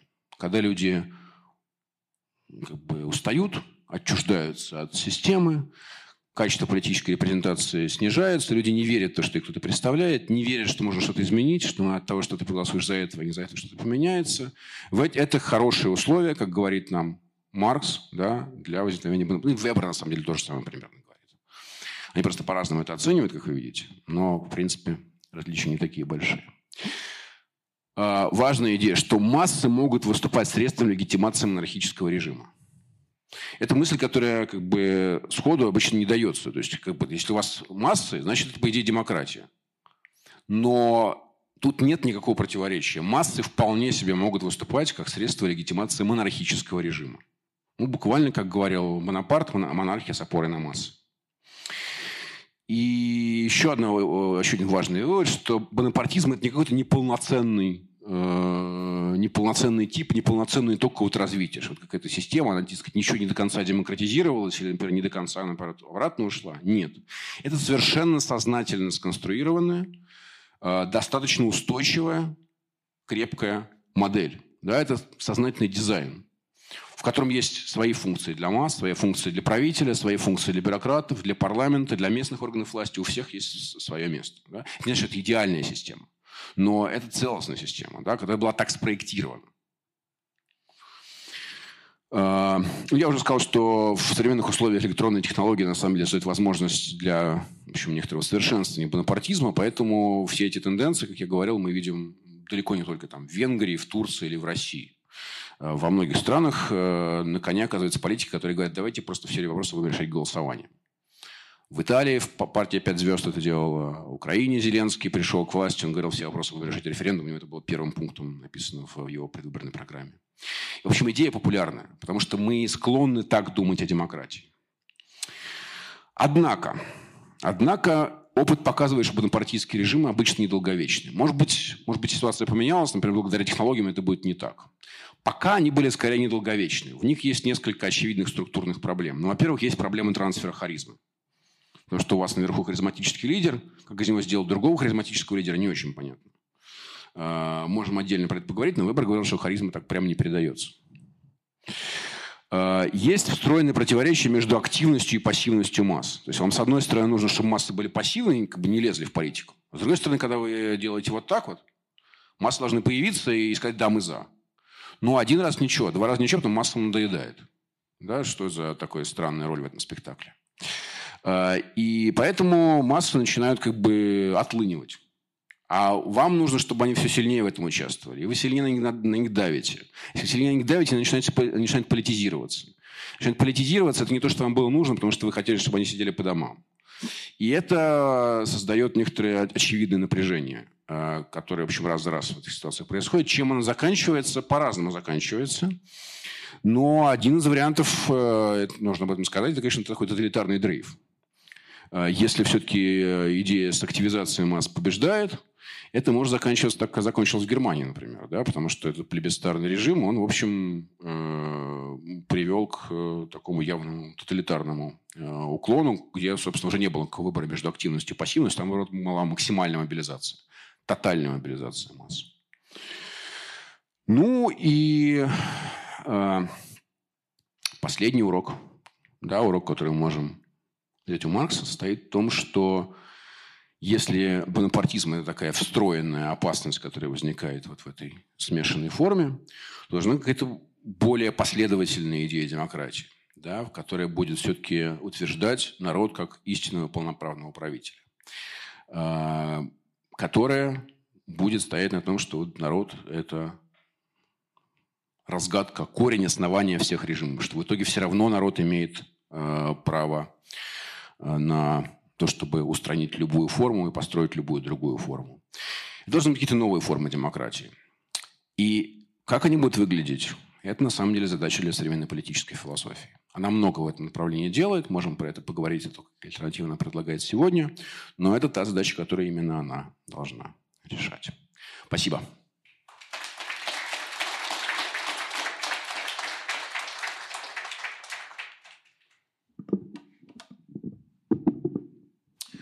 А, так, ну что, я подозреваю, что я всех утомил. Нет. Окей, так, хорошо. Тогда, значит, должны быть вопросы, по идее. Да, друзья, я лишь хочу напомнить, что все вопросы нужно задавать в микрофон. У нас ведется видеозапись. Почему нельзя упростить задачу, вернуться к избирательному цензу? Например, избирают те, кто платит налоги или не менее какой-то определенной суммы налогов. И тогда э, ахлократия, которая пришла всеобщее избирательное право, она как-то скукожится. Ну, вопрос э, в том, как бы для чего это делать, да? Значит, э, э, ну, с позиции демократов э, все-таки э, желаемый тип режима – это народное, народное правление, народное самоуправление. Да, что такое демократия? Самое простое определение демократии – это коллективное самоуправление, когда мы все мы как-то участвуем в, в правлении. Э, если это является идеалом, тогда вариант, когда правит только какая-то часть, а остальные не правят, он проблематичен, потому что в, в обществе устанавливается какое-то радикальное неравенство. А, мы оказываемся ну, там, в странной ситуации, когда а, между нами есть э, фактически два класса людей. Те, кто достоин править, те, кто недостоин править. Э, для демократов это естественная проблема. Но то, что вы говорите, проблема не только для, для демократов. Видите, Вебер не был большим демократом. Но э, вся эта линия, она исходила из того, что на самом деле этого джина из бутылки выпустить уже невозможно. Э, прошу прощения, э, выпустить, выпустили, да, совершенно верно. Его загнать туда-обратно невозможно. Потому что Э, современное общество устроено, конечно, так, что оно дает, э, ну, не может не давать э, гражданам вот эту самую хотя бы иллюзию того, что они находятся в состоянии политического равенства. Оно дает какой-то большой-большой такой спектакль, в котором каждый должен иметь возможность поучаствовать. Ну, там, хотя бы как активный зритель, да, который, значит, может показать вот так вот или вот так вот. Да? Нам трудно вернуться в э, ситуацию, когда действительно могли просто спокойно исключить часть и выкинуть ее в какой-то другой мир, который не пересекается с миром правящих. Еще раз, об этом говорили даже, даже антидемократы, да, там, вроде Вебера или Шумпетера, они говорили, ну да, похоже, ничего с этим не поделаешь. Да? Может, это не очень симпатичная была идея исходно, но с этим ничего не поделаешь, и э, значит, вернуться обратно не получится. Мне кажется, ни один из ваших тезисов э, не выдерживает вообще никакой критики. Во-первых, э, никто не ходит на выборы. И никого от выборов отстранять не нужно. Люди сами не ходят. Более того, все эти 60 там, или 50 процентов, которые рисуются, это все сплошное вранье. Их туда нагоняют. Поэтому никакого принуждения, никакого разделения на тех, кто выбирает, и тех, кто не выбирает, не будет. Люди добровольно не идут на выборы. Это первое. Второе. А, ну а что плохого в том, чтобы выбирали те, кто ну, платят налоги? Если я сегодня не плачу и не выбираю, завтра я начну платить и, и буду выбирать. Это же не по праву рождения меня лишили избирательного права, не по праву происхождения. Какой раскол? Это не раскол, а добровольное нежелание. Если человек не хочет ходить на выборы, то он и не пойдет. Если он хочет участвовать в выборах, ну, достаточно пойти на работу, заплатить сколько-то рублей налогов, и ты уже э, выборщик. Вот и все. Причем тут раскол-то? Да. Это, это собственное желание, так же, как и ваксеры и антиваксеры. Угу. Не хочешь э, при, э, ставить прививку? Ну, сходи и помри. Сиди дома и помирай. Угу. Какие проблемы-то? Это твой выбор. Хочешь остаться выжив, выжить? Ну, ставь прививку. Если с этим не согласен, ну, не ставь. Ну, я не понимаю э, позиции государства в отношении, зачем заставлять. Кто умрет, тот, тот, тот умрет. Вы же правильно говорите, что ходишь, хочешь, ходишь на выборы, хоть не хочешь, не ходишь на выборы. Для того, чтобы хотеть, э, ходить, а не хотеть, не ходить, у тебя должно быть такое право для начала. Если тебя лишили этого права, то э, ну, это другая ситуация. Тут уже ты хочешь, ходишь, не хочешь, не ходишь, не получается. Потому что хочешь... Не, минуточку. Это право, которое вы себя сами лишаете, это ваше собственное решение. А право, которое вас лишает кто-нибудь другой, это уже не ваше решение. Э, это решение, которое принял за вас кто-то другой. И исторически мы видим, что вся эта система возникла как раз после того, как э, ну, фактически достигла успеха движение за всеобщее избирательное право. Ну, то есть люди почему-то не говорили, знаете, нам как бы наплевать.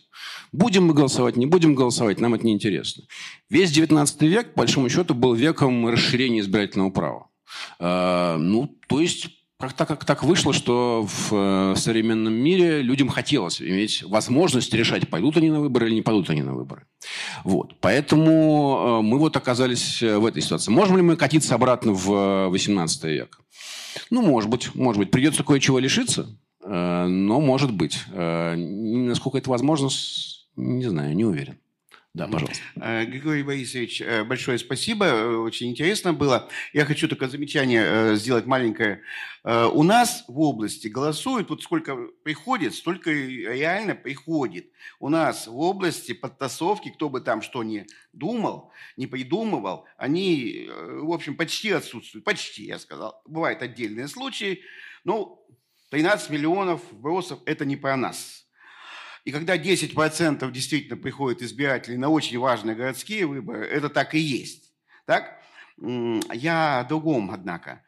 Вот знаете, к сожалению, вот вы очень там подметили э, точно по поводу у нас ведь тоже раскол, как в ряде других стран. То есть, э, смотрите, что на минувших выборах. С одной стороны, в общем-то, авторитарная, тоталитарная Единая Россия, по сути своей, ну, странно. А с другой стороны, не менее тоталитарная, а может быть, более блок навальнистов и коммунистов, да, вот, э, более тоталитарный. То есть в результате единственная демократическая либеральная партия «Яблоко» со всеми недостатками, которые я знаю, она получила 1%. То есть с одной стороны, раскол общества мы видим, отмечают многие политологи, но не видят того многие, так, что этот раскол на самом деле за ним скрывается вот этот вот взлет, жуткий взлет тоталитаризма в России. Да? Выбора как бы нет. А вы как считаете? Или это морок такой, да, в котором виноваты Путин и Навальный чуть ли не в равной степени, который, однако, на самом деле отражает тоталитарные тенденции в нашем обществе. Как вы думаете?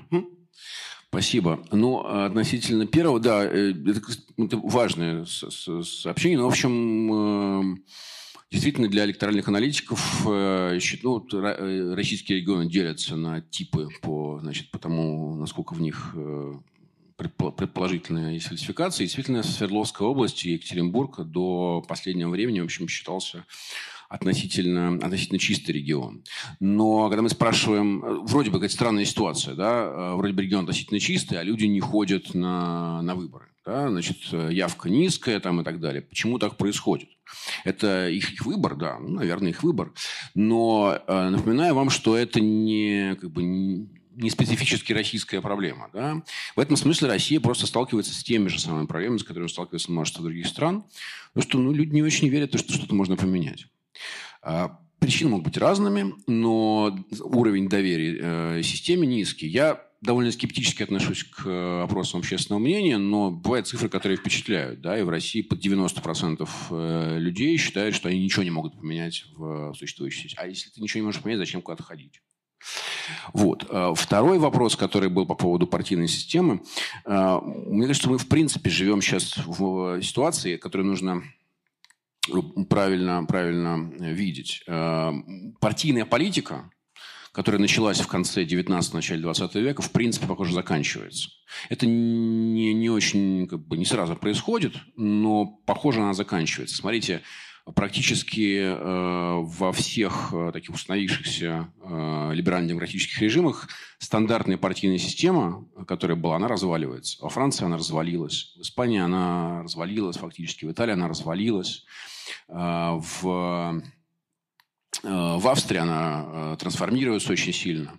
Э, в Америке пока нет, хотя есть такие сильные центробежные тенденции. Она просто, в принципе, была как бы сильно укоренена. И Россия тоже является частью этого процесса. Мы переходим от политики партий к политике движений.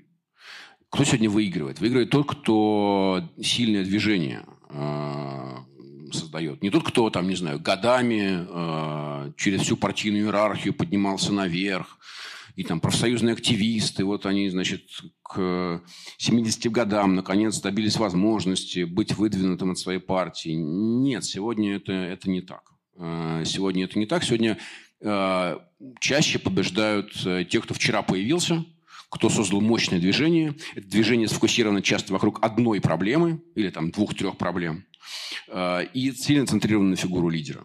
То есть это как бы лидерская партия что сейчас Трамп делает с республиканской партией. Да? Партия, в общем, которая имеет там, полуторавековую историю, она в значительной степени оказывается фиксирована на одном конкретном человеке. Когда вы сравнивали в э, Гегеля и Маркса, то есть, по сути, было две интерпретации истории, материалистическая и идеалистическая.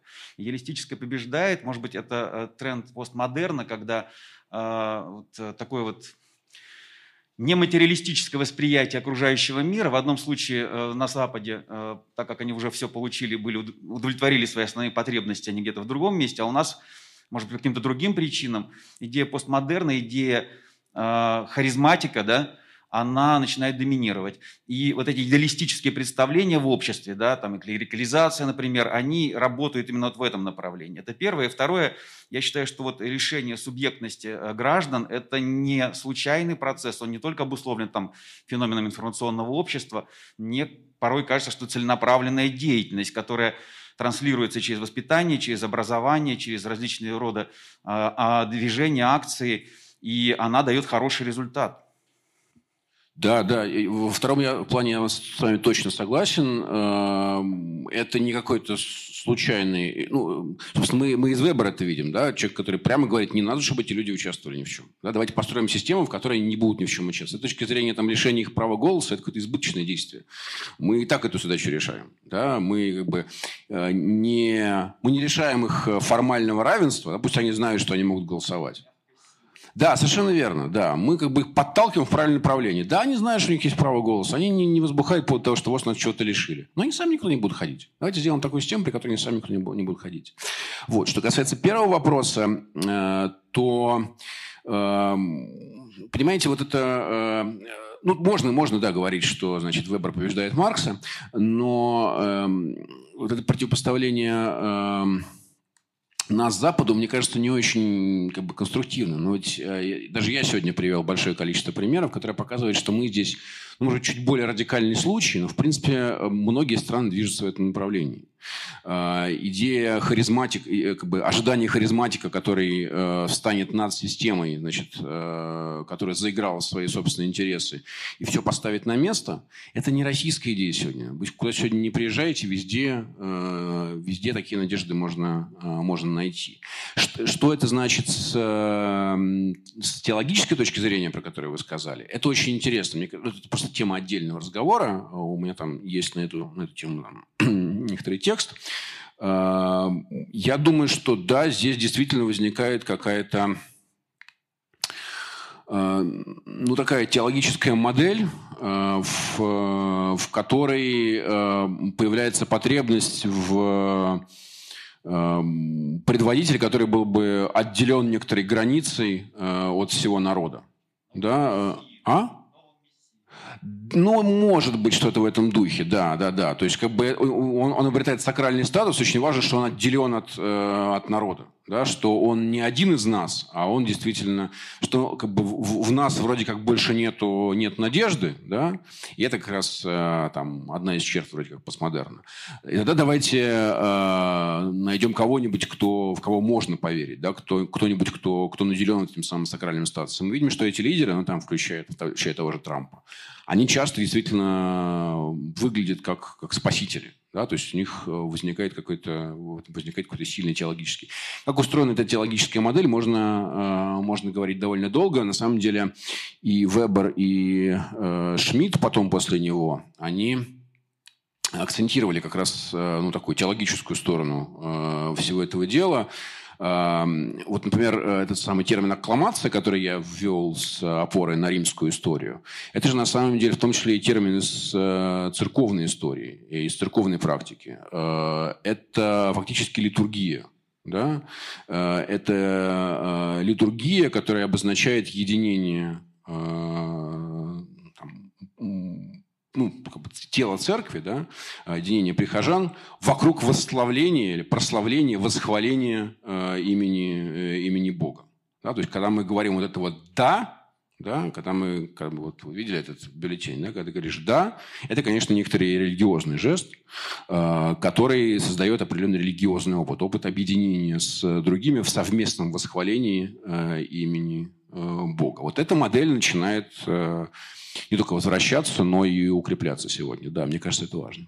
У меня вопрос э, по поводу одной, по одному пункту у вас э, в конце лекции. Вы говорили, что Э, в современной России рейтинги и соцопросы играют, в принципе, ну, важную роль в сохранении легитимности.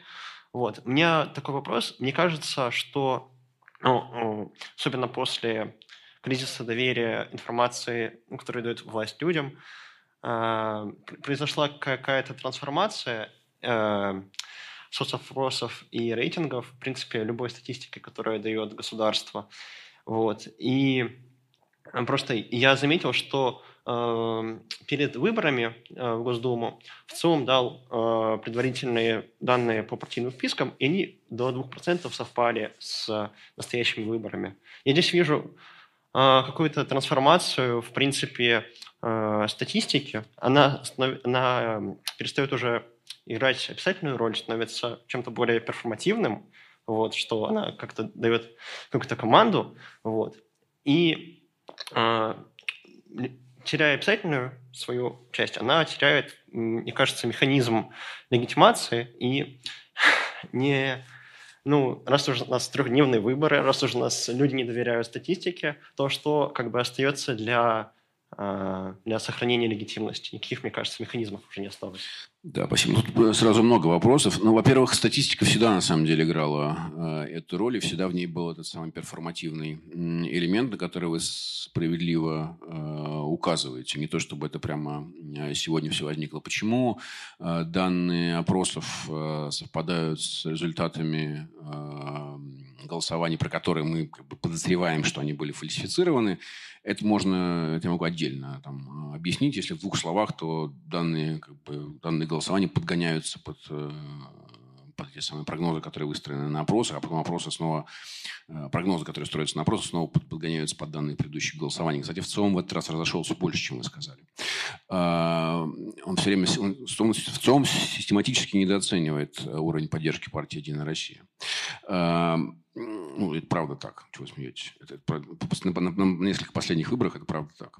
А, вот. Но а, за, за этими мелочами действительно был важный тезис о том, что все это какой-то играет важную роль в системе легитимации, и как же с ней быть, если, а, если люди не доверяют этому. Значит, доверяют люди или не доверяют, это очень сложный вопрос на самом деле. С, опросами сегодня происходит э, такая двойственная история. С одной стороны, действительно, как будто бы доверие им падает, да, если вы, скажем, ну, есть такие очень забавные опросы, я их очень люблю, опросы о том, доверяют ли люди опросам. Э, понятно, в чем проблема с этими опросами, да? Что те, кто реально не доверяет опросам, они не будут участвовать в опросах, что они дураки, что ли? Э, вот, поэтому эти все равно эти цифры показывают некоторое снижение. Да? А, с другой стороны, если мы под доверием понимаем не, вот, не декларируемое доверие, а как бы готовность э, выстраивать картину мира, исходя из них, то я думаю, что у них по-прежнему довольно много э, власти. Подозреваю, что эта власть действительно может снижаться. А, это правда, в том числе потому, что опросы немножко теряют такую монополию на то, чтобы представлять ситуацию. И тут я с вами согласен, да, что, ну, как я, собственно, и отмечал, что в этот момент у такого рода систем бонапартийских возникает некоторый кризис легитимности, потому что если люди не верят в, в эти цифры, то не очень понятно, на чем держится власть этого человека. Он просто, как бы, он оказывается, повисает в воздухе. И они реагируют на это, ну, в общем, такими более жесткими мобилизационными мерами. То есть, грубо говоря, чем меньше вы верите в эти опросы, тем больше будет и сильнее будет мобилизация, которая будет, грубо говоря, вас заставлять в них верить. Вот. И это расшатывает, конечно, плебисцитарную систему, потому что в ней, по идее, не должно быть такой мобилизации. Вот для нее как раз более характерная тактика – это типа давайте сделаем так, чтобы они сами. Да? Если они сами нет, то приходится все сильнее и сильнее. И возникает это довольно сильное противоречие, что вам эти люди, с одной стороны, нужны пассивными, А с другой стороны, вы берете за шкирку, когда начинаете вести, они начинают формировать какие-то свои, э, какой-то свой опыт политического поведения. Вот. Так что я думаю, что вы правы в том смысле, что это разбалансируется. Ну, просто это не, не мгновенный процесс, но думаю, что он разбалансируется. Да. Мы прямо это наблюдаем в последние, там, не знаю, если говорить про Россию, мы наблюдаем это в последние 2-3 года там, довольно сильно а, видно, что для обеспечения той легитимности, которая раньше вроде как система нормально давалась, сегодня приходится сильно передавливать. Что философия Маркса? Это все еще актуально? Или это на задворках исторической философии, типа там философия Аристотеля, философия Дидро? Но Гегель я понимаю, а Маркс тут вообще зачем? А, ну, э, философия э, выстраивается как некоторое осмысление традиции – и э, все мы в этом смысле принадлежим к э, большой традиции, которая начинается таки да, с, э, с греков, с Платона, с Аристотеля. Ну вот просто мы находимся в этой культурной струе. Это люди, которые нас сделали ну, там, не знаю, не Лао Цзы нас сделал, например, а вот Платон с Аристотелем. Э, мы находимся в, в мире смыслов, которые были ими порождены. И в этом смысле то, что проходит через всю эту традицию, это, конечно, ну, такие узловые точки, оказываются всегда э, важными, потому что нам кажется, что мы как бы думаем сами за себя. А на самом деле, как говорил Кейнс, э, нами думают э, авторы, которые давным-давно э, умерли, да, и мы зачастую не знаем даже их, их имен, а они как бы думают нашими мыслями, да, потому что у нас никаких своих правил нет. И вот с этой точки зрения, не знаю, чем вам так Дидро не понравился, но мы по-прежнему живем в мире, в котором просвещенческие идеалы, которые Дидро провозглашал, в общем, довольно сильные. А, ну, наверное, с некоторыми изменениями, но мы по-прежнему так или иначе верим в просвещение. А, и а, Маркс, безусловно, важная часть этой интеллектуальной традиции, в которой мы находимся. Поэтому Маркс сегодня для политической мысли, ну, так что получается, один из наиболее актуальных авторов Последние несколько лет э, его книги э, лучше всего продаются в, мире. Не, не знаю, что там в них понимают читатели, но это значит, что вот та часть э, традиции, которая, которая как бы идет от Маркса, она что-то поднимает и вызывает в людях. Поэтому, да, понятно, что у нас в России ну, такое специфическое отношение к Марксу. Есть был такой травматический опыт э, догматического э, марксизма, зачастую, в общем, совсем не критично воспринимаемого. И я там знаю многих людей, которые были сильно травмированы в в своем э, университетском периоде, что их заставляли зубрить Маркса. Ну, конечно, слушайте, какой лучший способ выработать отвращение? Ну, чем заставить зубрить? Вот. Но Маркс в этом не виноват. А Маркс – это автор середины XIX века, который во всем этом э, вряд ли виноват. Поэтому, э, если смотреть на него не через этот тяжелый опыт, а как на некоторого важного диагноста современного мира, то, конечно, многие идеи Маркса по-прежнему остаются очень влиятельными, и их можно видеть в, там, в более поздних мыслителях, о них я э, сегодня говорил. Э, да, Маркс остается очень важной частью традиции. Добрый вечер, спасибо за лекцию. У меня, наверное, два вопроса, но они отчасти связаны друг с другом.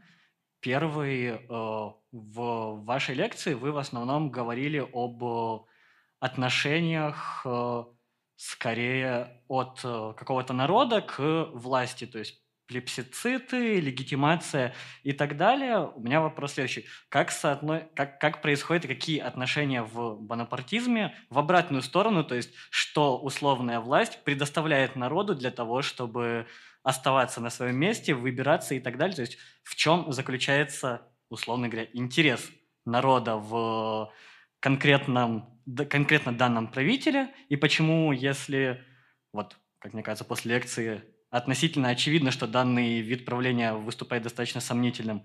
И второй, как это соотносится с э, стандартными моделями суверенитета, если у нас суверен избирается для избежания состояния войны всех против всех и э, такого условного Commonwealth, то здесь это кажется ну, чем-то сходным, но все-таки э, отличающимся по задачам и функциям. Вот. Просто такое спасибо.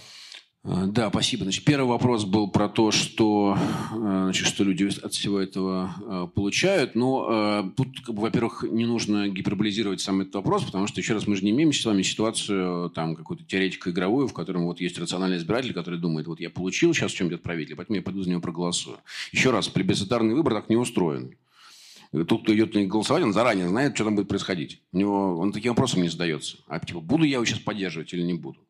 А, например, это может быть жестом а, выражения единства перед лицом внешнего врага. Да, вот у нас есть какой-то внешний враг, мы сейчас пойдем все вместе проголосуем, чтобы показать ему, что мы тут все едины. Да? Видишь, э, мотивация совершенно отличная от мотивации рационального избирателя, который думает, а получил я что-нибудь от него, получил я больше, чем ожидал, меньше, чем ожидал.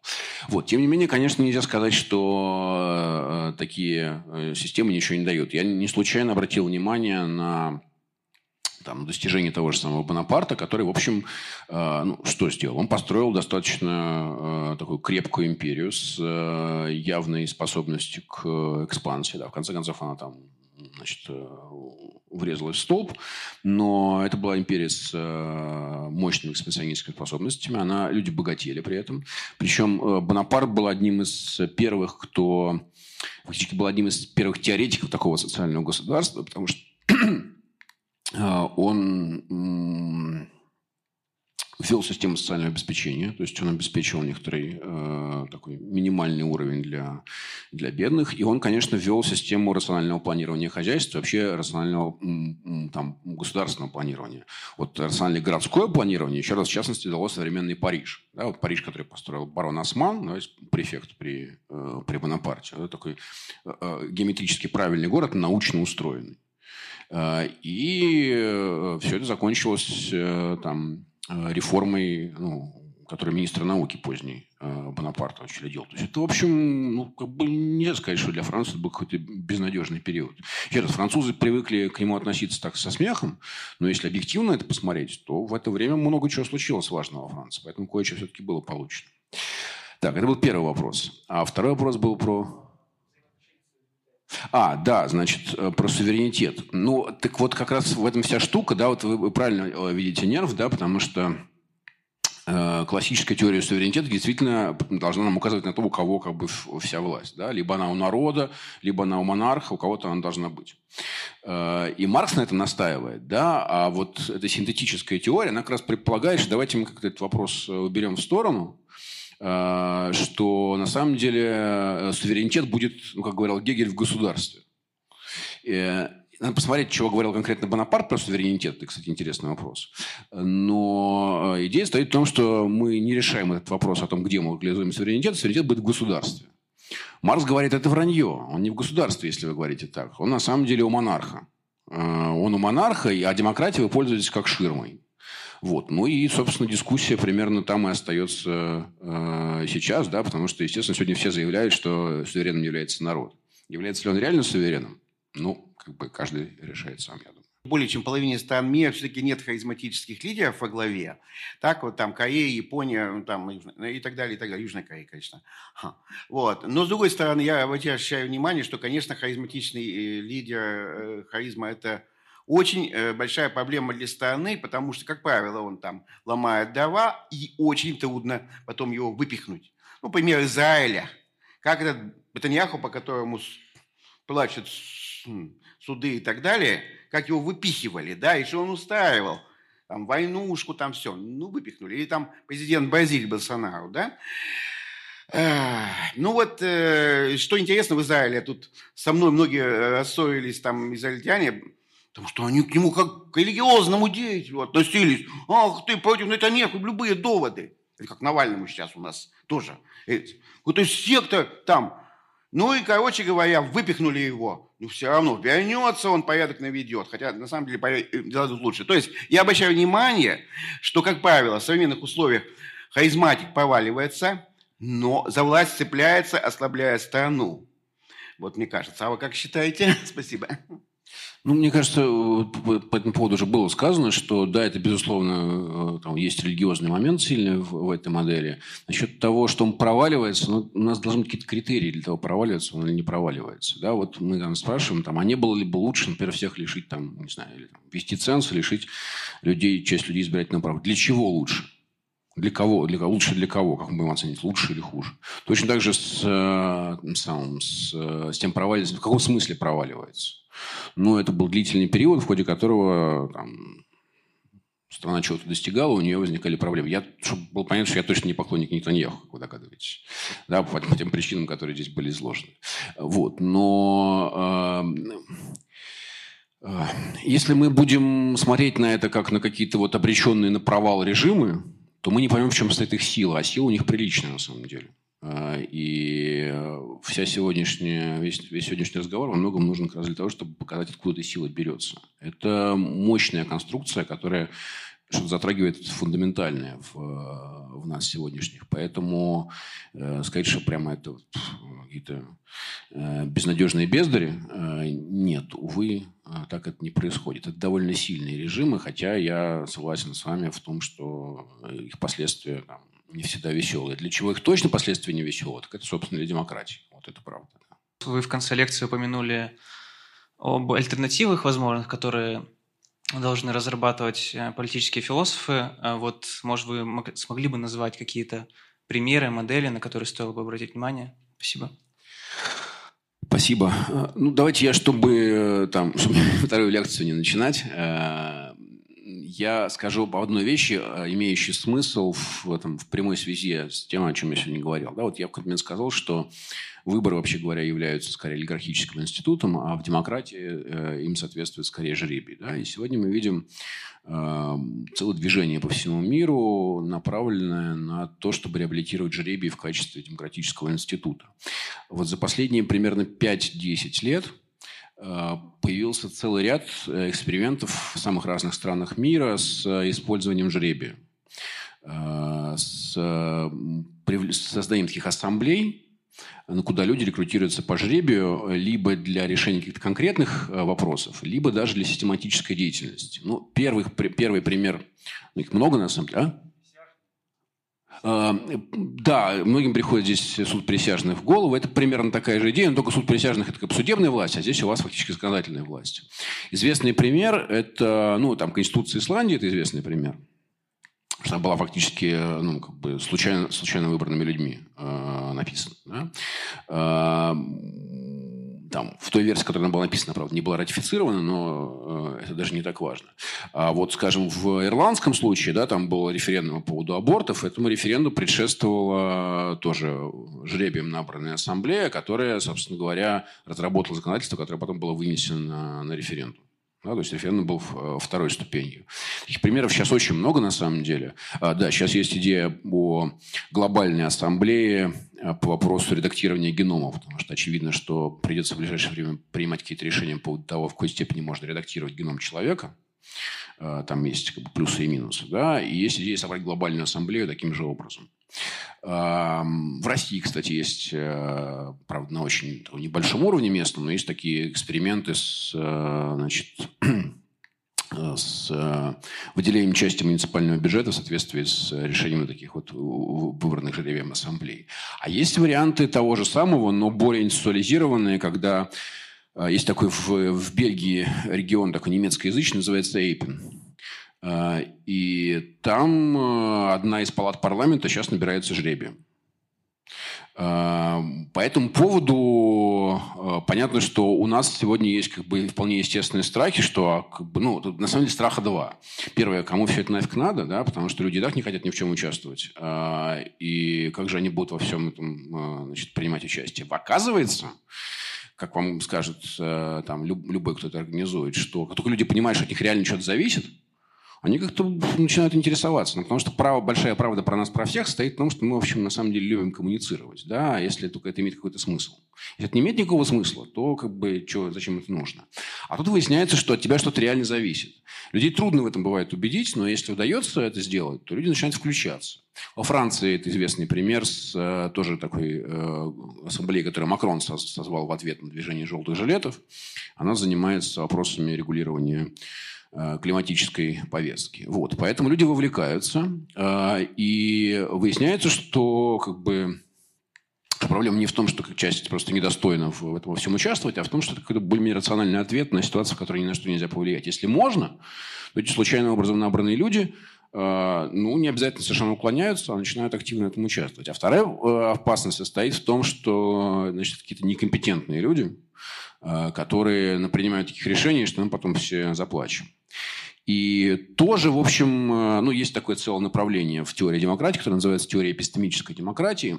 Там главный аргумент состоит в том, что решения, принимаемые коллективно, э, просто это можно показать, они э, когнитивно обладают большей ценностью, чем решения, принимаемые индивидуально, потому что там ну, как бы функция, которую вы оптимизируете, она может выходить за пределы того, что возможно на уровне индивидуальных решений, ну, как бы, это, это, сумми, да, это суммируется в формуле, значит, одна голова хорошо, две лучше, да, но э, это более сложная математика. Э, вот. И э, идея, конечно, состоит в том, что для того, чтобы э, принимать решения в политике, на самом деле специальной компетенции не нужно. То есть это не... В смысле, каждый из нас компетентен в политике, потому что политика – это просто наша общая жизнь. Э, Аристотель говорил, что экспертом в, в в качестве ботинок является не сапожник, а тот, кто носит сапоги. Да? И точно так же и здесь. Да? Мы, мы все являемся в этом смысле экспертами, все обладаем некоторой экспертизой. Другой вопрос, как ее, значит, э, ну, как ее правильно канализировать. Для этого эти ассамблеи там правильно должны модерироваться, и там приходят эксперты, которые, значит, э, формируют разные точки зрения. Очень, очень интересная штука происходит, когда э, участники ассамблеи начинают спорить с экспертами, там, полемизировать, там, ставить их на место и так далее. Э, вот. Но э, это пока что выглядит как какое-то очень интересное направление. Я почему про него говорю? Потому что в нем как раз активно участвует целый ряд э, там, теоретиков демократии в том, чтобы его продвигать. Этих экспериментов становится все больше и больше. Ну вот вам один ответ. Их много, на самом деле, один ответ на ваш вопрос. Спасибо вам большое, что пришли. Спасибо Григорию, что добрался к нам. Спасибо.